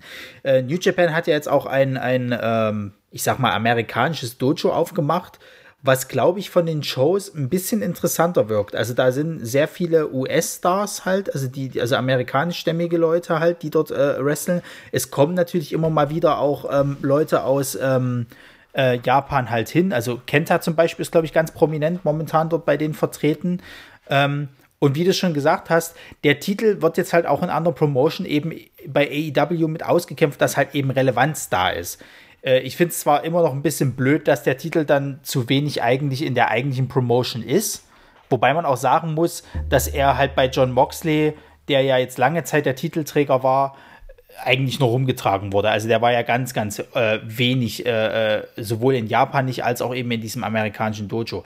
Aber ich weiß noch, du hattest mal in einem Podcast gesagt, dass gerade das amerikanische Dojo sehr viel Potenzial hat und auch Spaß macht, ganz im Gegensatz eben zu New Japan, der Hauptshow. Man hat dort zumindest jetzt angefangen, richtige, nachdem es am Anfang ein bisschen holprig war, eine gewisse Identität zu finden. Und es gibt ja auch noch einen eigenen Champion im Dojo, den New Japan Strong Openweight Champion, der derzeit von Tom Lawler getragen wird. Das heißt, dieser US-Titel, das ist mehr tatsächlich so ein Wandertitel, der halt mal bei AW präsentiert wird und jetzt auch äh, mal bei, bei äh, dem Produkt, was oder der Großveranstaltung, was der amerikanische Ableger von New Japan eben hat, aber da ist eben, weil es was Neues ist, weil dort Independent Wrestler da sind, die sonst vielleicht nicht so die Chance bekommen würden, ist ja auch äh, der e ehemalige, das ehemalige Nexus-Mitglied Darren Young, Fred Rosser, ist ja in dem Roster von New Japan ja. äh, US, genauso wie, wie, wie die Brody Kings und die, die, die Violence Unlimited Leute, die bei Ring of Honor sind. Also da gibt es eine ganze Menge Crossover. John Moxley wird da auftreten bei der amerikanischen Show. Ähm, das heißt, das ist so ein, ne, das ist, es ist mittlerweile eine ganz große Plattform, wo jeder überall ein bisschen arbeitet, Impact Wrestling ja genauso und das ist halt schon ganz interessant. Das hat aber weniger mit New Japan als solches zu tun, als mit dem, mit den anderen amerikanischen Ligen, würde ich jetzt sagen. Vielleicht auch besser so, vielleicht ne, auch wie ein Yuji Nagata bei Dynamite plötzlich Hot Shit ist, gegen John Moxley wrestelt und das ganz awesome ist, ähm, ist das wahrscheinlich besser, als wenn man das Produkt dann letztendlich bei New Japan guckt. Also äh, wie gesagt, keine Empfehlung für New Japan in Japan. In Amerika, die eine Stunde pro Woche, die kann man sich echt gut geben. Macht man nichts falsch mit. Glaubst du, dass man vielleicht äh, mal komplett bei in, in, in New Japan weg von diesen Staples gehen sollte? Also, dass das jetzt mittlerweile wirklich kalter Kaffee ist und man sollte das vielleicht einfach abschaffen und äh, sagen, okay, dann lass die Leute halt ganz normal antreten, weil so viel Bewandtnis haben die doch eigentlich gar nicht mehr. Nö, das sind Drinking Buddies, genauso wie Chaos und Los Ingobernables de Japón insgesamt und Suzuki Gun. Du weißt, dass die meistens mit ihren eigenen Partnern teamen und gut ist. Bullet Club ist da die einzige Gruppierung, die wirklich eingreift, weil sie halt Heels sind. Deswegen kann das in meinen Augen auch bleiben, wenn man sich einfach bewusst ist, dass das keine Stables sind, wie man sie im nordamerikanischen Wrestling kennt, sondern das sind einfach, das ist eine Pfanne, man hat sich ausgesucht, dass das deine Freunde sind und das war's. Äh, wenn dann tatsächlich mal jemand für jemanden eingreift, dann ist das meistens äh, die letzte Option und dann ist das tatsächlich mal ganz nett, aber ich sehe da nicht die Notwendigkeit, das System da irgendwie auf den Kopf zu stellen. Ja, Gut, dann haben wir eigentlich die ganz, ganz drei großen äh, Ligen abgehandelt, haben jetzt mal so ein bisschen Update gegeben. Das heißt, wenn ihr äh, Bock auf Wrestling habt, dann guckt definitiv bei AEW rein. Guckt, wenn ihr äh, auf Mainstream steht, nach wie vor auch mal bei der WWE rein. Wie gesagt, nicht alles ist schlecht, vieles ist schlecht, aber nicht alles. Also man hat derzeit, finde ich, sogar wirklich starke Champions. Wie gesagt, Roman Reigns ist jetzt nicht meins, aber also näher an einem, an einem, äh, äh ich sag mal, Triple H The Rock Status, was, was man jetzt so von der damaligen Zeit hat, äh, einem Champion, dem man halt auch zutraut, ein Champion zu sein, der die Promotion tragen kann, finde, hat man mit Roman Reigns und Bobby Lashley derzeit auch nicht. Also wenn es jetzt jemand anderes wäre, ich könnte keinen in der Rolle sehen, außer halt Drew McIntyre, aber gut. Ähm, selbst ein Seth Rollins sehe ich nicht mehr in so einer Position.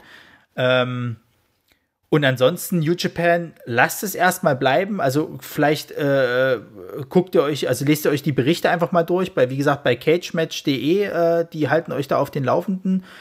Und äh, dann sage ich erstmal vielen, vielen Dank, Florian. Das hat echt viel Spaß gemacht. Sehr gern, immer gern, hat Spaß gemacht, auf jeden Fall. Definitiv. Und ähm, mal sehen, vielleicht kann ich dich auch noch mal für ein anderes Thema begeistern, mal abseits vom Wrestling. Aber wir bleiben in den japanischen Gefilden. Aber dazu äh, an anderer Stelle mehr. Äh, und dann sage ich äh, herzlichen Dank für die Leute, die noch zugehört haben und äh, guckt euch auf jeden Fall mal bei cagematch.de an, hört auf jeden Fall den Cagecast, gerade wenn ihr äh, wissen, also wenn ihr euch nicht die WWE angucken wollt, aber wissen wollt, was da so vor sich geht. Die Jungs äh, machen Reviews und Previews zu den einzelnen Pay-per-Views, also sie nehmen euch die Last ab. so kann man und, sagen, ja. mit dem Ja, und mit Straight Wrestling habt ihr natürlich dann auch noch einen Podcast, wo dann eben äh, die anderen Ligen ähm, sich angeschaut werden. Also gerade wenn ihr noch mehr aus Japan wissen wollt oder wissen wollt, was so in anderen Indie-Ligen abgeht, Straight Wrestling ist dann der Podcast für euch. Und äh, dann sage ich auf Wiederhören und äh, nochmal vielen, vielen Dank, Florian. Ja, sehr gerne noch. Hat mir sehr viel Spaß gemacht und euch da draußen natürlich auch noch einen schönen Tag, Abend oder wann euch immerhin das anhört. Macht's gut. Tschüss.